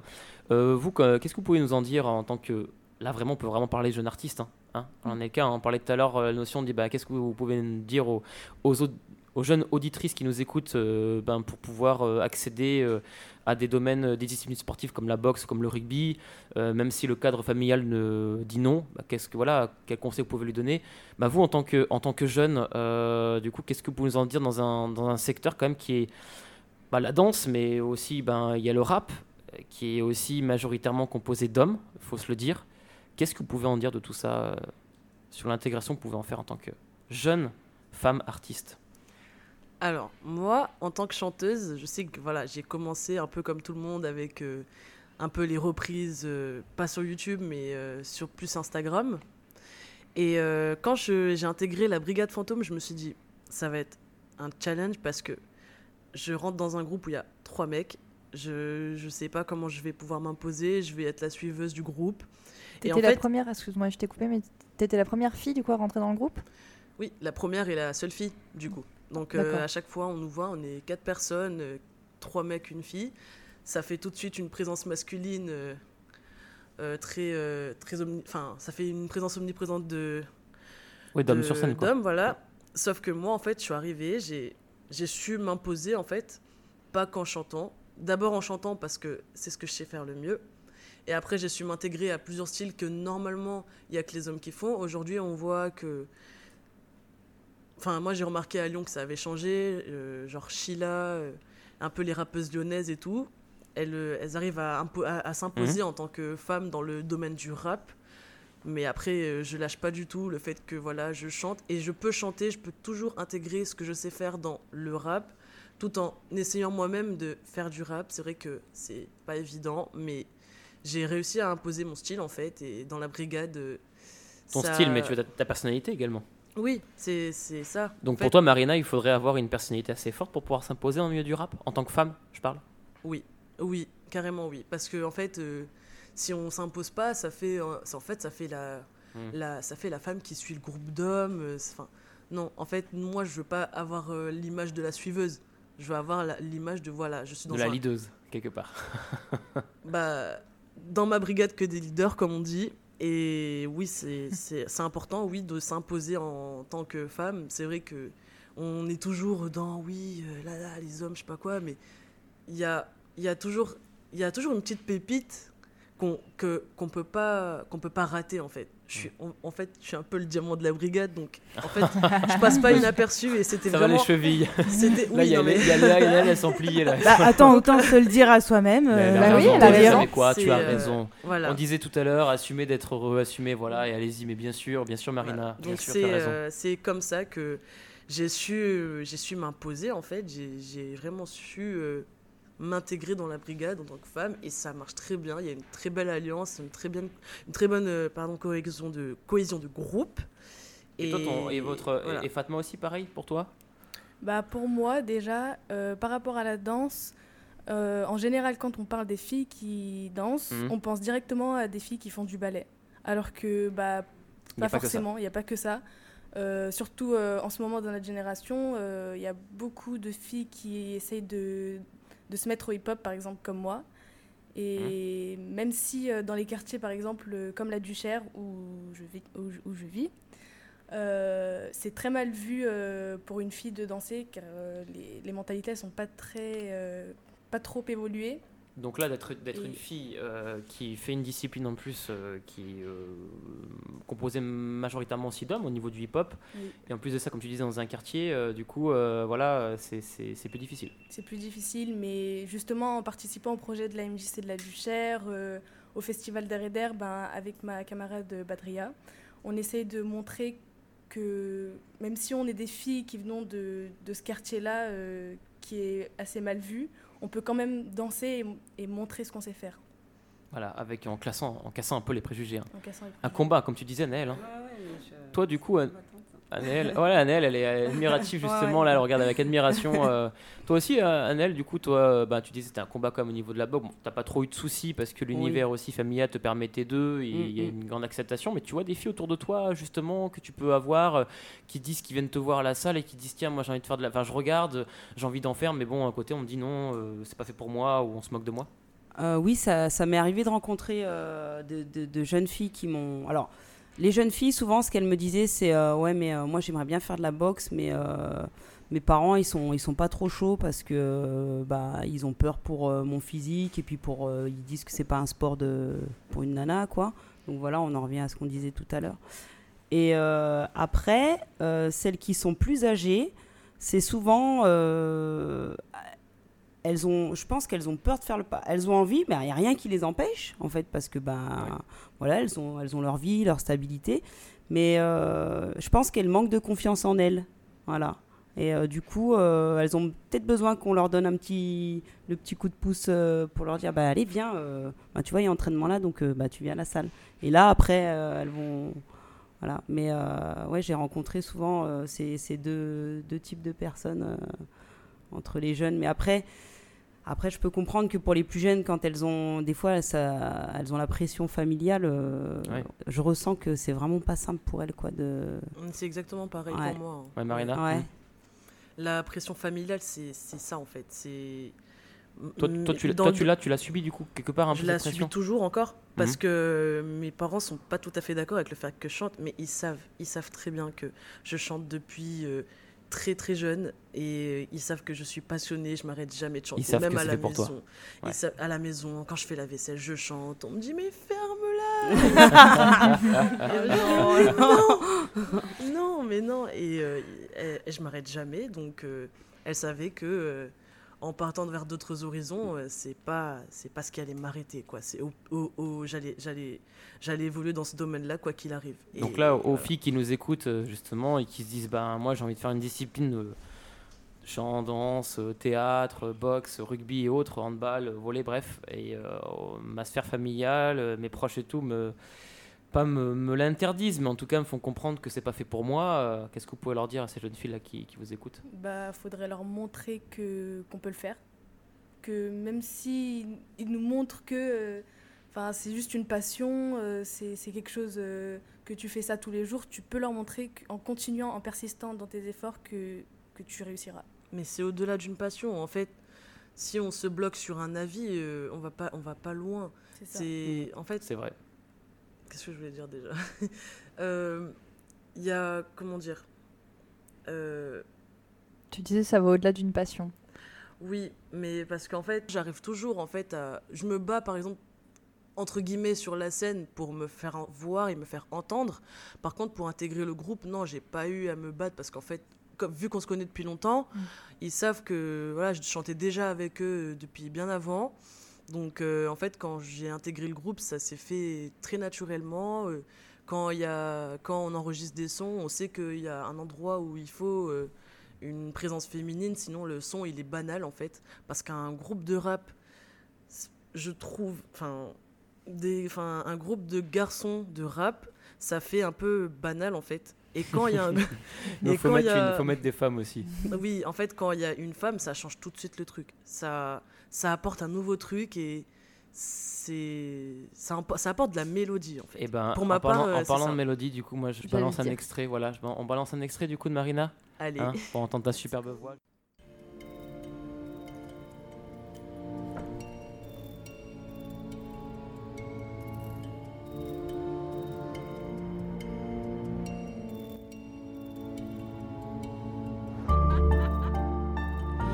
Fantôme jusqu'à la mort. Eh, jusqu'à la mort. Eh, je fantôme jusqu'à la mort. Jusqu'à la mort. Sombre, sombritude, l'obscurité, on a l'habitude. Brigade fantôme, est-ce que tu percutes Dans la nuit, c'est le moment où l'on lutte contre les magies qui veulent nous posséder, contre les idées noires des créatures invisibles. Les miniatures les plus dangereux sont les minuscules. Ils disparaissent au crépuscule. Crois pas qu'on est devenu crédule. Brigade fantôme et tout sauf Dieu passé. Le pouvoir de la musique qui contrôle. Ah, tu crois que c'est drôle? Les âmes sensibles ont pas de Voilà, c'était un extrait de Brigade Fantôme euh, avec le titre Sombre et interprété. Ben là, on avait la, la voix de, de Marina. Alors, euh, du coup, là sur le plateau. Ah, je vous êtes tous concent- toutes Non, concentrés. non. Anaël, Anaël, Anaël, ton ressenti. Non, non, t'as vraiment une belle voix. hein. C'est Oui. un- non, non, c'est. euh, je trouve Oui. ça super. Je Après, sais- là, c'est un échantillon. Ah, c'est un petit On n'a pas vu le diamant en entier. On n'a pas vu le diamant en entier, voilà, exactement. Maintenant, on attend le show. Tu vois. Alors, on Ouais, attend le show, là, Viens ouais, te ouais. voir sur scène. Voilà. Bah, pourquoi pas, oui. Bah, Eh avec bah, plaisir. Ouais. Alors. Alors, Bah, tu, nous tes diras, dates. tu, tu nous diras tout à l'heure la prochaine date, voilà, ce qui, ce Ouais. qui, ce qui est prévu du coup, du coup Marina. Ouais. Euh, bah, pour revenir à ça, justement, euh, toi Léa, du coup, alors euh, au niveau artistique, euh, en tant que femme, tout à l'heure, tu as un peu exposé ta, ta vision des, ta vision des choses. J'en pense que du fait, par exemple, euh, quand elle parlait de, de la pression familiale et tout ça, j'ai un peu, euh, un peu vécu la même chose. Parce que moi, quand j'avais euh, 15 ans, euh, je, voulais, euh, je voulais être artiste, je voulais euh, chanter, je voulais jouer, je voulais apprendre la musique. Enfin, je voulais faire euh, 3 milliards de choses. Et ben oui, ma famille m'a gentiment fait comprendre que euh, un métier, c'était, euh, c'était, c'était pas ça, quoi. C'était pas, c'était pas de l'artistique. Parce que t'étais, parce que t'étais une nana et que du coup, voilà. Ben, je sais, Particulièrement. je sais pas si c'était ou peut-être que ça a joué le fait que je sois une fille et que oui peut-être que ça a joué. Ben, en tous les cas, du coup, ça m'a beaucoup retardé dans, dans mon apprentissage puisque maintenant j'ai 33 ans et j'en suis encore à, à me former quoi. Parce que du coup, euh, oui, je vais travailler tous les jours. J'ai fait euh, des études pour aller travailler, pour avoir un, un travail conventionnel, on va dire Alimentaire aussi. alimentaire quoi. Mais du coup, euh, ça m'a jamais quitté. Et un jour ou l'autre, ça revient en fait. Donc quand, quand t'es pas dans ta vie, quand, quand tu mènes pas la vie que que que t'as toujours voulu mener, quand t'es pas toi-même, au bout d'un moment, ça te rattrape. Et, euh, et voilà. bah, je- mais après, je pense que c'est encore plus difficile quand on est plus âgé que quand on a euh, euh, 16 ans ou 20 ans ou encore où tout est encore possible. Du coup, faut y aller en fait. Donc là, tu conseillerais justement, euh, comme, les- comme Marina et Fatma, hein, c'est Oui. qu'elles elles ont raison du coup d'y aller. Oui. Ah oui, oui, faut y aller. Faut y aller. Un jour ou l'autre, vos familles, ils acceptent qui vous êtes et ce que vous faites. En fait, le truc, moi, c'est que je suis, je suis venue en métropole pour faire des études. J'ai toujours envie d'étudier, mais ma passion, elle, me dit, elle me dit toujours de. En fait, euh, practice makes perfect. Du coup. euh, Ouh là là, on n'est pas bilingue tous autour du plateau. Oui, là, c'est mais- dire. hein. La pratique, littéralement, la pratique rend parfait. Donc, Je continue de pratiquer euh, vocalement. Mais euh, le- l'un n'empêche pas l'autre. Tu peux très Voilà. bien faire tes C'est études. ça, en fait. En fait, il faut, parallèle, bien il sûr. faut que tu choisisses tes études qui te plaisent, pas des choses qu'on. des, euh, oui. Faut pas que tu t'impose. fasses des choses qu'on t'impose. Voilà. J'ai toujours envie d'avoir mes diplômes, ça, euh, ça n'a pas changé. C'est juste que maintenant que je fais de la musique, c'est un truc en plus. Et en fait, mes parents sont pas d'accord. Sauf qu'en fait, moi, je leur ai fait comprendre que je vais vivre de ma passion tout en continuant d'étudier. Ça, ça empêche rien. Voilà. Ça empêche rien du tout. Mais voilà. Mais Donc, ne euh, t'arrête jamais, en fait. Je j'ai pas l'intention de C'est vrai. lâcher. Annelle, t'es d'accord avec ça Ah oui, je suis tout à fait d'accord là. Pour le coup, lâche pas. hein. Ouais, Non, non. c'est De vrai. toute façon, ça va nous suivre alors. Ah, c'est sûr. Bien sûr. Ça fait partie de Et je pense hein. que vous avez une, une belle, une belle carte devant vous, les filles, vraiment. Ouais, c'est que le début. Hein, pour les avoir eu sur la mise en scène, je peux vous dire que ça envoie, ça envoie vraiment du lourd sur scène, euh, autant vocalement qu'au Mm. niveau des chorégraphies. euh, vous allez entendre parler d'elle. Hein, vraiment. Ah, Je l'espère, mais non, mais je le sais de toute façon. C'est même pas je l'espère, c'est que je sais qu'on va, on va rapidement entendre parler d'elle, en bien, bien entendu. hein. Au, ni- au niveau artistique et nous, euh, au niveau de Radio Sonic et tout, on va, on va les suivre. On va les suivre là-dessus, euh, voilà, sur euh, leurs futurs exploits artistiques. Voilà. Merci, merci, merci. Du coup, euh, prochaine date, du coup, euh, Marina, Fatma, il y a quelque chose de prévu? Alors, pas, pas que je sache là pour l'instant. Euh, bah là, je saurais Ouais, pas c'est dans les tuyaux, quoi, c'est- Oui, voilà. Parce Ouais, qu'en fait, vu que là, c'est la rentrée, on sait pas encore. Là, on est en train d'organiser plein de trucs. Ouais, donc là- C'est c'est en cours. Voilà, D'accord, donc là, la tournée est en train de se préparer, c'est ça Ouais. C'est encore de l'ordre du Oula, secret. là, on a, cette année, c'est le projet d'album, en fait, un projet d'EP. Ah. Non, oui, quand même. Ah, c'est pas rien. Parce que, oui, on fait en sorte de faire un EP, un peu des projets de clips, tout ça, à droite, à gauche. Eh ben, faudrait que On tu viennes, euh, continue, euh, tu viennes nous en parler à Radio Sonic, hein, nous, hein, de tout ah, ça. mais moi, euh, j'hésiterai pas dès que j'ai plus d'infos. Bah, pas de souci, Marina. Voilà. On Donc, fera euh, passer là, l'information. on a quand même un- beaucoup, beaucoup de choses à produire en ce moment. Cette année, ça va être la bonne, je pense. Super. Voilà. Fatma, du coup? Bah, D'ici la fin de l'année, je pense qu'il y aura des- d'autres spectacles qui arriveront. Euh, Mhm. Il y a les auditions, les concours, euh, et avec euh, bah, ma camarade Badria, je pense qu'on va tous les faire. Bah, cette raison. année, on va pousser sur les auditions, les concours. C'est ça. encore Faut plus. franchir, pousser des portes. Annelle, prochain, prochain combat, qu'est-ce qui est Prochain prévu combat, normalement prévu le, le- le 26 octobre euh, lors du Glory Kickboxing. Mhm. D'accord. Donc, euh, ce sera en K1 sur Lyon, au Palais des Sports de Gerland. Donc euh, là, j'ai l'honneur de pouvoir boxer euh, dans, dans ce qui est en ce moment la plus grosse organisation mondiale de kickboxing. Donc euh, je vais faire mon entrée dans cette organisation et c'est top. J'ai hâte Ah, de bah, super. combattre. Voilà, donc Super. pour tous ceux que ça intéresse. euh, Ah bah oui, avec, avec grand plaisir. Et Voilà. moi, moi, je prends déjà un rendez-vous pour, euh, Ah voilà. pour aller à ta salle, à ta salle de boxe et Ah tout. euh, oui. voilà, que tu montes de tu toi. es le bienvenu. Ah oui, et oui. euh, vous êtes euh, aussi Moi aussi, les je veux bienvenues. bien. Ah ben. Voilà, Léa, Léa, elle est de boxe en et tout. Pas de problème. Léa, est férue de boxe et tout, donc elle se lâche bien, elle se lâche bien sur scène. Je pense que sur le ring, ça peut être sympa aussi, Léa. Faut juste la canaliser un petit peu parce que ça peut être très nerveux. Léa, du coup, qu'est-ce qui est en prévision pour toi? Euh, bah, Qu'est-ce qui est en prévision? Euh, Le spectacle Scène d'humour, Le spectacle scène d'humour, tout à fait, ouais. le 29 novembre, Le 29 novembre, voilà, MJC de, de Oulin, d'Oulin, en résidence avec. au euh, Yellow Lino. tout à fait. Et qu'on Voilà. salue et qu'on embrasse très fort. Et d'ailleurs, on dit bonjour à, à nos camarades bien sûr, qui nous écoutent. bah, qui, voilà, qui nous écoute tout à fait. euh, Voilà. On pense à Raphaël, Bamba, Sandrine, Laurent, Audrey, Laurie. bien sûr. Et Anne-Laure, qui est la directrice un peu de, de- de la structure et tout, qui aussi nous suit sur notre projet. On a aussi la MJC Confluence aussi qui suit sur ce projet-là et qui nous met à disposition des salles. Donc euh, euh, on remercie aussi Pierre, voilà, le directeur, qui, qui justement est très enclin à tout ce qui est projet artistique. Euh, Anaël, du coup, on va passer à la suite. Oui, est-ce qu'on. Super, avec est-ce nos que- deux superbes invités. On a hâte de, de les avoir au plateau parce que depuis tout à l'heure, c'est vrai qu'elles elles sont sur leur stand. Un super stand, voilà. Elles vont nous présenter leur Egabox. Voilà, ce sont les, les, les filles égalab, on aurait pu dire les égalabeuses, non, non. Oui, elles vont bah, nous dire ça. Pas, ok. Elles vont Ah. nous dire ça en plateau juste avant. euh, Est-ce qu'on ferait pas une petite pause musicale pour rester dans le rap et passer Oui. Sarah Ebe, qui est une rappeuse euh, féministe anticapitaliste argentine Oui. et qui a écrit une chanson qui s'appelle Chéni en 2009 euh, sur le, une chanson pro-choix et euh, pro-avortement dans une Argentine qui, à l'époque, revenait, enfin, essayait ou avait envie de revenir sur les, les, la loi euh, sur l'avortement qui, qui avait déjà été promulguée euh, des années auparavant. Tout à fait. Eh ben, on écoute ça. Merci les filles, à très bientôt. Merci, Merci à vous. beaucoup Merci à toute l'équipe. Merci pour l'invitation. À bientôt. À bientôt. Radio Sonic, c'est ma radio préférée. Vous êtes de retour sur Radio Sonic, toujours dans le cadre des journées du matrimoine. Les filles, venez avancer. Nous allons accueillir Jeanne et Candice de l'association Egalab.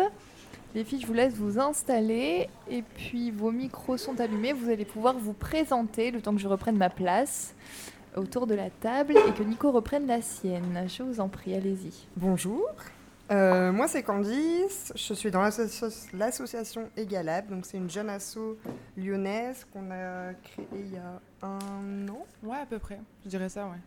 Donc c'est une, une- une association tout récente. Tout à fait. récente, ouais, exactement. Dans laquelle nous sommes euh, quatre, Mm. dont euh, trois anciennes étudiantes du master Égal de Lyon 2. C'est un master en pour euh, précision. Moi, c'est Jeanne et je fais aussi partie de l'association Egalab. Et le master Egal, c'est un master en études sur le genre. Donc voilà, donc on, on a étudié principalement l'égalité femmes-hommes. Et on s'est rencontrés comme ça. Et, euh, et on a décidé du coup de, de monter cet asso, euh, qui est donc, comme on le disait, euh, toute, euh, toute jeune et, et encore, euh, encore toute petite. Ah, encore toute petite, mais en tout cas avec de, de beaux projets, hein, et, et notamment celui de, de Legabox. C'est Ça, vrai. c'est génial. Nous, sur Radio Sonic, on voulait absolument vous, vous convier. C'était c'était important pour nous euh, à travers déjà cet événement euh, porté par HF Auvergne-Rhône-Alpes. Mais au-delà de ça, c'est que on, s'est rencontrés en fait en, première réunion au prépice en fait de, la mise en place de, projets euh, dans le cadre de cette journée de ces journées du matrimoine. Et pour nous, c'était vraiment pertinent que vous puissiez ben, assister à la fois à l'émission, de venir aussi présenter ici votre Egabox parce que vraiment voilà vous en dire plus de mots là-dessus au niveau du concept mais c'est vraiment quelque chose de vraiment génial et je défends à 300% Bah merci. Alors, c'est quoi euh, merci à vous C'est quoi les Gabox Alors, l'Egabox, ça part d'une idée. En fait, nous, les questions d'égalité, c'est, bah, c'était nos études, donc c'était quelque chose qui était assez évident et, et qui coulait, enfin, qui allait de soi. C'est notre Et vie aussi, c'est un peu. euh, bon, on est un peu des féministes, donc euh, c'est quelque chose qui, Mhm. qui euh, finalement fait partie de notre quotidien et de nos valeurs et ce qu'on défend, etc. Et on s'est dit, en fait, aujourd'hui, il y a tellement de supports chouettes qui Ouais. existent autour de ces questions-là et euh, qui sont pas forcément des, des supports universitaires ou pour, euh, je sais pas, savants ou quoi. C'est vraiment des supports ludiques, accessibles et, et plutôt fun, quoi. Et on s'est dit, bah, en fait, euh, pourquoi on créerait pas une box dans laquelle nous, on sélectionne euh, tous ces objets qui nous font kiffer, on les met dedans, dans une, une box avec euh, des BD, des livres, des séries, des jeux de société, enfin voilà, Ouais. des choses euh, un peu fun pour intégrer finalement ces questions dans les foyers et pour donner accès euh, bah, à tous ces enjeux autour de l'égalité et du féminisme bah, à, une, à une large, enfin, un plus large public en fait. Ouais, parce que l'idée, euh, quand, tu dis, euh, quand tu dis foyer, l'idée, euh, c'est enfin, c'est c'est pas nécessairement euh, les familles qui sont visées, mais l'idée, c'est quand même d'avoir et une box qui soit une box adulte et une box enfant. Ouais. Euh, parce que, bah, effectivement, on n'a pas forcément le même discours, ou en tout cas, enfin, pas dans la forme euh, pour, pour, tous, les, pour tous les publics. Et, euh, et je pense aussi, euh, l'idée avec les box, c'est de montrer que ben il y a plein de supports super cool, euh, mais qu'en fait, c'est aussi de montrer que les enjeux euh, d'égalité femmes-hommes, euh, c'est dans la littérature, c'est dans l'art, c'est dans les jeux. Enfin, c'est bête, mais rien euh, là, on n'en avait pas dans ce box-là, mais rien que le jeu de la bataille, par exemple, montrer qu'en fait, là aussi, on peut, on peut voir aussi des formes d'inégalité euh, femmes-hommes avec euh, le roi qui l'emporte sur l'arène. Enfin bon, voilà, c'est aussi montrer Ah oui, que c'est partout et que c'est partout qu'il faut agir, et du coup, c'est rassembler tout ça dans des box. C'est des choses qu'on pense enfin que moi j'aurais pas pensé prime abord parce que c'est dans enfin, notre culture en fait hein, Ouais, tout simplement. et du coup c'est presque inné après. Et en effet oui c'est vrai que vous le soulignez parfaitement ouais, le roi qui l'emporte sur la reine ce genre de choses ouais tout à fait. Ça rejoint ce que disait euh, euh, Paulette Broussa dans le, dans le, à la fin du reportage où il faut euh, déconstruire encore euh, les choses pour pouvoir les reconstruire derrière. Et pour pouvoir déconstruire les choses, il faut d'abord s'en rendre compte. Exactement. Exactement. Et, euh, et du coup, dans ces box, il y a quoi? Alors, euh, ça dépend. Là, on est, sur, euh, on est sur la deuxième édition seulement euh, des Egabox. On a fait euh, une première édition euh, à Noël. Noël, ouais. ouais. Euh, voilà, et donc là, pour euh, cette édition-là, donc spéciale Journée du matrimoine, euh, on a une box enfant avec un livre euh, illustré euh, sur euh, la vie de Frida Kahlo. un très joli livre. Euh, une affiche sur les euh, femmes scientifiques. Euh, c'est euh, une Gravel. voilà l'illustratrice Elise Gravel c'est elle fait de très beaux dessins. Et euh, le jeu de cette famille sur pareil des femmes exceptionnelles en fait qui sont ben, en fait des grandes scientifiques et tout ça mais qui sont pas forcément connues.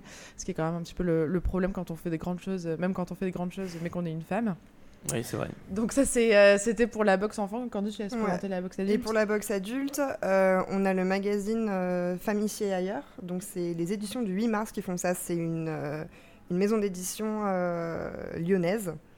Parce qu'il nous tient vraiment à cœur de bosser, euh, d'avoir des partenaires locaux et voilà, de, travailler avec le tissu associatif engagé sur ces questions-là euh, dans, dans la région de Lyon. Euh, Il y a également le jeu de cette famille, donc sur le, le même principe que celui qu'on a mis dans, dans la box pour enfants, qui s'appelle euh, Si si les femmes existent, qui est aussi euh, une maison, enfin une, une association lyonnaise et Qui était présent hier à la soirée d'ouverture, hein, chef. ouais, tout à fait. Tout, tout est lié en fait. Ah bah oui, bien sûr. Et la BD de Pénélope Bagieux, Les culottés, donc qui met en avant des femmes exceptionnelles avec des petites BD humoristiques assez bien faites. Et en fait, ce qui nous a plu dans l'idée de faire une box pour les journées du matrimoine, c'est aussi donc de visibiliser des femmes qui, comme l'a dit- mentionné Jeanne, euh, méritent d'être connues évidemment et qui ne sont pas parce que, parce que femmes. Euh, Il y a vrai. aussi toute une logique euh, peut-être un peu d'éducation, notamment dans la box pour enfants.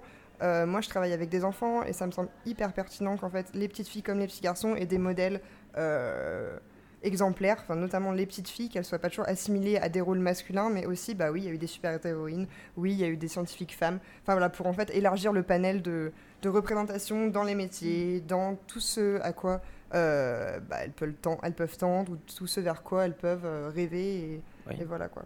Du coup, euh, pour les enfants, alors vous n'avez pas forcément précisé, c'est adapté à quel âge? Pour les enfants À partir de quel âge du coup on peut- Euh, bah là, on disait que il n'y a pas de, y a pas de, de, de consigne particulière. Là, on disait 6 à 12 ans à peu près. euh, Donc à partir de 6 celle-là. ans environ à Ouais, peu près ouais, ouais. Mais après, euh, encore une fois, euh, par exemple, le jeu de cette famille, moi je sais que je l'ai chez moi et il est super cool. Il n'y a pas de- non plus de limite limite. Il n'y a pas de y a pas de limite d'âge en plus, mais c'est à partir de quel âge surtout Voilà, là, qui est euh, intéressant. six- ouais, je dirais 6 ans parce que, enfin, Vous pensez qu'au niveau de travail, ben, du coup, sur les enfants, cette, cette notion d'égalité femmes-hommes, euh, du coup, vous pensez que c'est. Est-ce qu'en en dessous, à partir de 6 ans, on peut aussi du coup sensibiliser les enfants? Bien sûr. D'accord. Avant même. Même Il avant, faut. ouais. Il faut, même 6 bien ans, c'est déjà un peu tard. Ah non, mais je suis, que- je suis d'accord, mais justement, je, je demandais l'avis. euh, et, Bah, euh, ça commence avant, dans en le langage, dans la façon dont on s'adresse aux petites filles, aux petits garçons. Dans la petite enfance, quoi. euh, ah, dès la petite enfance, bien sûr. Bah, ouais. Même, euh, enfin, même, Même- avant, même ça- quand au, moment, au moment où le- l'enfant n'est pas encore né, c'est au moment de décider de la couleur euh, des murs de la chambre. Est-ce qu'on est vraiment obligé de mettre du rose? Est-ce que Ah, ça, ça, voilà, conditionne c'est là aussi, euh, je voulais en venir. C'est que du coup, c'est bien, bien, bien avant. Je suis très bien. Ouais. Voilà. Et moi, En je voulais vous demander si, euh, parce que vous êtes, du coup, tous les membres de l'asso euh, ont fait le master, euh, on fait le master 3 sur 4. 3 sur 4, et c'est une asso mixte où vous êtes. Oui. euh, On est trois filles, un garçon. Et le garçon, il a fait les études de genre Non. c'est Ouais, c'est- c'est- ouais, c'est mix, mais voilà, il y a quand même plus de filles que de garçons. Ouais, mixte mais pas paritaire. vrai. Voilà. Oui, mixte, voilà, mixte mais pas paritaire, c'est ça que j'allais dire, tout à fait. Euh, C'est comme, euh, voilà, hein, c'est pareil avec euh, scène d'humour, hein, il y a plus, il y a quatre nanas et a trois mecs, donc euh, c'est mixte mais pas paritaire non plus. Mais pour le coup, ça va dans le bon sens, du coup, il y a plus de, de femmes que d'hommes. Ouais. Mais c'est effectivement intéressant aussi d'avoir des, des associations euh, euh, qui militent pour, euh, pour l'égalité homme-femme et qui soient mixtes. Parce qu'il y a beaucoup de- d'associations Mhm. en non-mixité, euh, choisies ou subies. Euh, bon, non-mixité choisie, c'est encore un peu différent, mais, euh, mais souvent, euh, s'il y a. Enfin, voilà, les associations qui militent pour l'égalité homme-femme souvent sont majoritairement féminines, voire totalement féminines, et du coup, c'est intéressant. parce qu'en plus, c'est une petite asso qui est jeune, vous êtes quatre membres. Mm. C'est pas, pas énorme. euh, mais du coup, que, que ce soit mixte dès le départ, euh, et puis mixte aussi d'horizons et de, de, d'intérêts euh, peut-être euh, divergents, euh, que vous soyez pas tous les quatre issus du master, euh, du master sur- des études sur le genre euh, de Lyon, etc. C'est, Mhm. Ça peut apporter un autre, un autre Donc point des de vue, un autre personnes qui vous écoutent et qui ont envie de rejoindre votre association, c'est voilà. et- Il y a Venez, pas de, il y a pas, venez. voilà, venez. Il n'y a pas d'horizon euh, spécifique en fait. Vous venez de n'importe quel. euh, Ouais. Ah ouais, non, non, en fait, c'est le, c'est le hasard qu'on ait fait, Mm. euh, enfin le hasard, oui et non, mais qu'on ait fait le master, enfin c'est la façon dont on s'est rencontrés, mais on Bien aurait sûr. pu se rencontrer dans un café, en fait. Enfin, Mm. euh, c'est pas ça qui vraiment qui nous a rassemblés, c'est peut-être plus le fond et enfin, la thématique. Et, euh, et oui, du coup, euh, vous pouvez venir de tout horizon et euh, être homme, femme, euh, ni homme, ni femme. Enfin voilà, c'est, on est ouvert à tout le monde, il n'y a pas de, pas, de, pas de problème. Et, euh, et voilà. Et comment on vous trouve? Euh, on a une page Facebook, on a un compte Instagram. Qui euh, s'appelle Egalab. Egalab. Euh, Ouais. E-G-A-L-A-B. Mhm. Et euh, on n'a pas de, de lieu physique On y mettra sur de- l'audioblog de Radio Sonic. hein. On va mettre Ah, tous les liens, tout ça, le lot rugby, enfin voilà, on mettra tout. hein. On mettra tout le monde. euh, voilà. Et du coup, euh, euh, moi je voulais revenir sur le nom des Galab. Euh, c'est le labo de l'égalité, c'est ça? Enfin, ça. C'est un labo euh, qui. C'est un jeu de mots en effet. C'est ça. Euh, en fait, euh, c'est euh, l'idée à terme. Donc là, on est, on est quatre, on est jeunes, on, a, on fait des Egabox et ça nous plaît vachement. Mais l'idée à terme, ce serait en fait de monter un tiers-lieu, un lab de l'égalité, en fait, un laboratoire. Euh, où pourraient se rencontrer euh, euh, des acteurs et actrices de l'égalité, donc euh, euh, des chercheurs euh, et chercheuses, des profs, Des euh, associations, des des associations, institutionnels. enfin voilà, un, un- un panel hyper diversifié de, de, de personnes qui s'intéressent ou qui bossent sur la thématique Mhm. pour justement en fait les rassembler et arrêter que ce soit euh, toujours éparpillé et qu'on puisse rien faire ensemble. Et en gros, c'est se rassembler, euh, travailler ensemble, voir ce qu'on peut faire, euh, ce qu'on peut faire ensemble. Euh, Faire du partage de compétences. Et, euh, voilà, savoir allier euh, tout ce que chacun et chacune. euh, et servir la cause. faire. Voilà. Mais à, à terme, pour l'instant, on en tout cas, c'est une très belle cause que vous défendez déjà, parce que nous aussi on la défend. Ouais. Et, euh, et au niveau de les- des Egabox, moi je trouve ça, enfin le concept, je le trouve vraiment génial. Vraiment, je, je- Merci. je tiens à souligner encore une fois, été parfaitement séduit quand vous avez présenté la chose en, en réunion, vraiment. hein. je vous dis à l'auditeur, voilà, vous savez tout, comment ça se passe. Bah oui, à chaque événement, on constitue des réunions pour préparer tout ça. On fait des rencontres et c'est là où, où je vous ai rencontré. Et puis après, avec Annelle et tout, on a préparé tout ça et on s'est dit voilà, c'est- super de vous, de vous faire venir à, à- à cette émission, permettre aussi de, de parler de votre Egabox, qui est quelque chose de vraiment d'original et qui, je pense, à mon sens, euh, devrait, devrait fonctionner et, et- et se développer encore, encore davantage. Bon, il faut que vous ayez aussi un peu le temps aussi hein, de, de le faire parce que j'imagine que gérer une association comme celle-ci, ça prend du temps. Bah, euh, un peu. Enfin, c'est après en étant quatre, on n'a pas de, de personnes à gérer particulièrement, mais c'est plutôt euh, faire les box. euh, Trouver des fonds, faire les box, voilà. chercher les partenaires, euh, trouver aussi des... Les idées. Les idées. Est-ce que vous les vendez du coup, les, les Egabox c'est Ouais, ça on les vend, ouais. Et après, vous, réin... enfin, les... vous réinjectez dans les. Dans, Ouais. les... Ouais. Dans l'association, Dans euh, l'association. Pour de nouvelles Egabox, Pour de nouveaux nouvelles Euh, le Très bien. qui se mord la queue, mais euh, Ouais. c'est comme ça qu'on Ah oui, mais c'est comme ça fonctionne de une fonds, association. euh, tout avant à d'en fait. trouver. Bah Ouais, ça. Et oui, oui, oui, c'est vrai, ça c'est vrai. Mais en tout cas, c'est un, c'est un très beau projet. Merci, Et on est ravis euh, de vous avoir parmi nous euh, à Radio Sonic. Et malheureusement, alors euh, c'est la fin presque de l'émission. Vous, Oui. vous clôturez, alors c'est très bien, Ouh. vous clôturez euh, l'émission euh, sur les journées du matrimoine qui, malgré les trois heures d'émission, sont passées à une vitesse euh, fulgurante.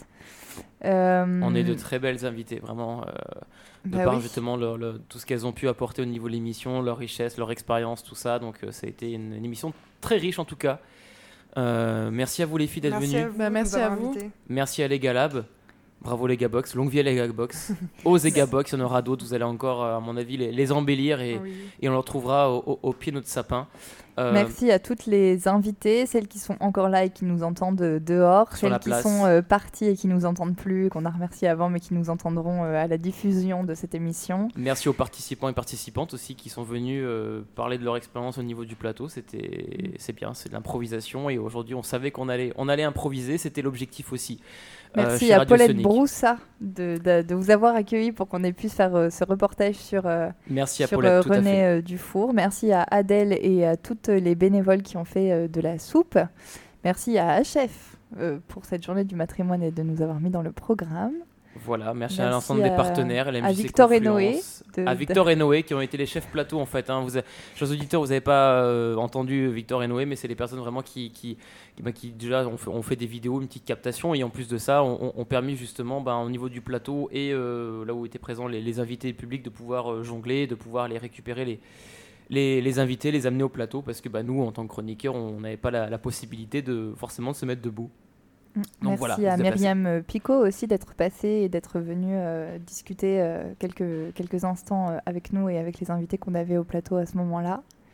Merci Anaël. Merci Nicolas. Voilà, on se remercie aussi, hein, c'est important voilà, pour cette chronique. On était très contents de vous avoir aussi nombreuses sur le plateau de Radio Sonic. On vous dit en tout cas à très bientôt. On a plein d'autres événements. Le, le prochain, c'est euh, la fête de la propreté avec la métropole et donc la mairie du, du, du 4e arrondissement. On sera À présent donc, samedi prochain à Croix-Rousse, à peu près la même heure, voilà, sur place commandant Arnaud. Et on sera aussi présent dans le cadre de la semaine bleue, enfin un peu le off de la semaine bleue, euh, avec les seniors. Euh, donc le 16 octobre, on anime une, une chronique euh, donc, euh, à donc, la résidence Rinc du deuxième arrondissement, où c'est des enfants, cette fois-ci c'est pas nous, hein, c'est des enfants qui vont, qui vont prendre la parole et qui vont interroger des, des personnes âgées voilà, au niveau de la résidence. Super. Et ben, ciao. À très bientôt, chers auditeurs. Et pour terminer, Oui. on va mettre une petite chanson. Mais bien sûr. Puisque comme c'est moi qui fais la playlist, Exactement, j'ai envie de l'écouter. Tu as tout à fait raison. Et, euh, et pour terminer en beauté, on va écouter Human Race de Calypso Rose. Donc Calypso Rose, c'est euh, une chanteuse euh, de Trinidad et Tobago euh, qui a été, qui s'est autoproclamée et qui a été élue reine de la calypso, qui est un, un style de, de musique. Elle est féministe engagée, notamment contre les violences faites aux femmes, et elle est pour la liberté des femmes et pour les droits des personnes euh, noires. Et euh, donc cette chanson a été produite par Manu Chao et issue de l'album Far From Home, également produit par Manu Chao, sorti en 2016. On écoute ça. Merci à vous, les filles. À très bientôt. Merci. Lionel, c'était Radio Sonic. Salut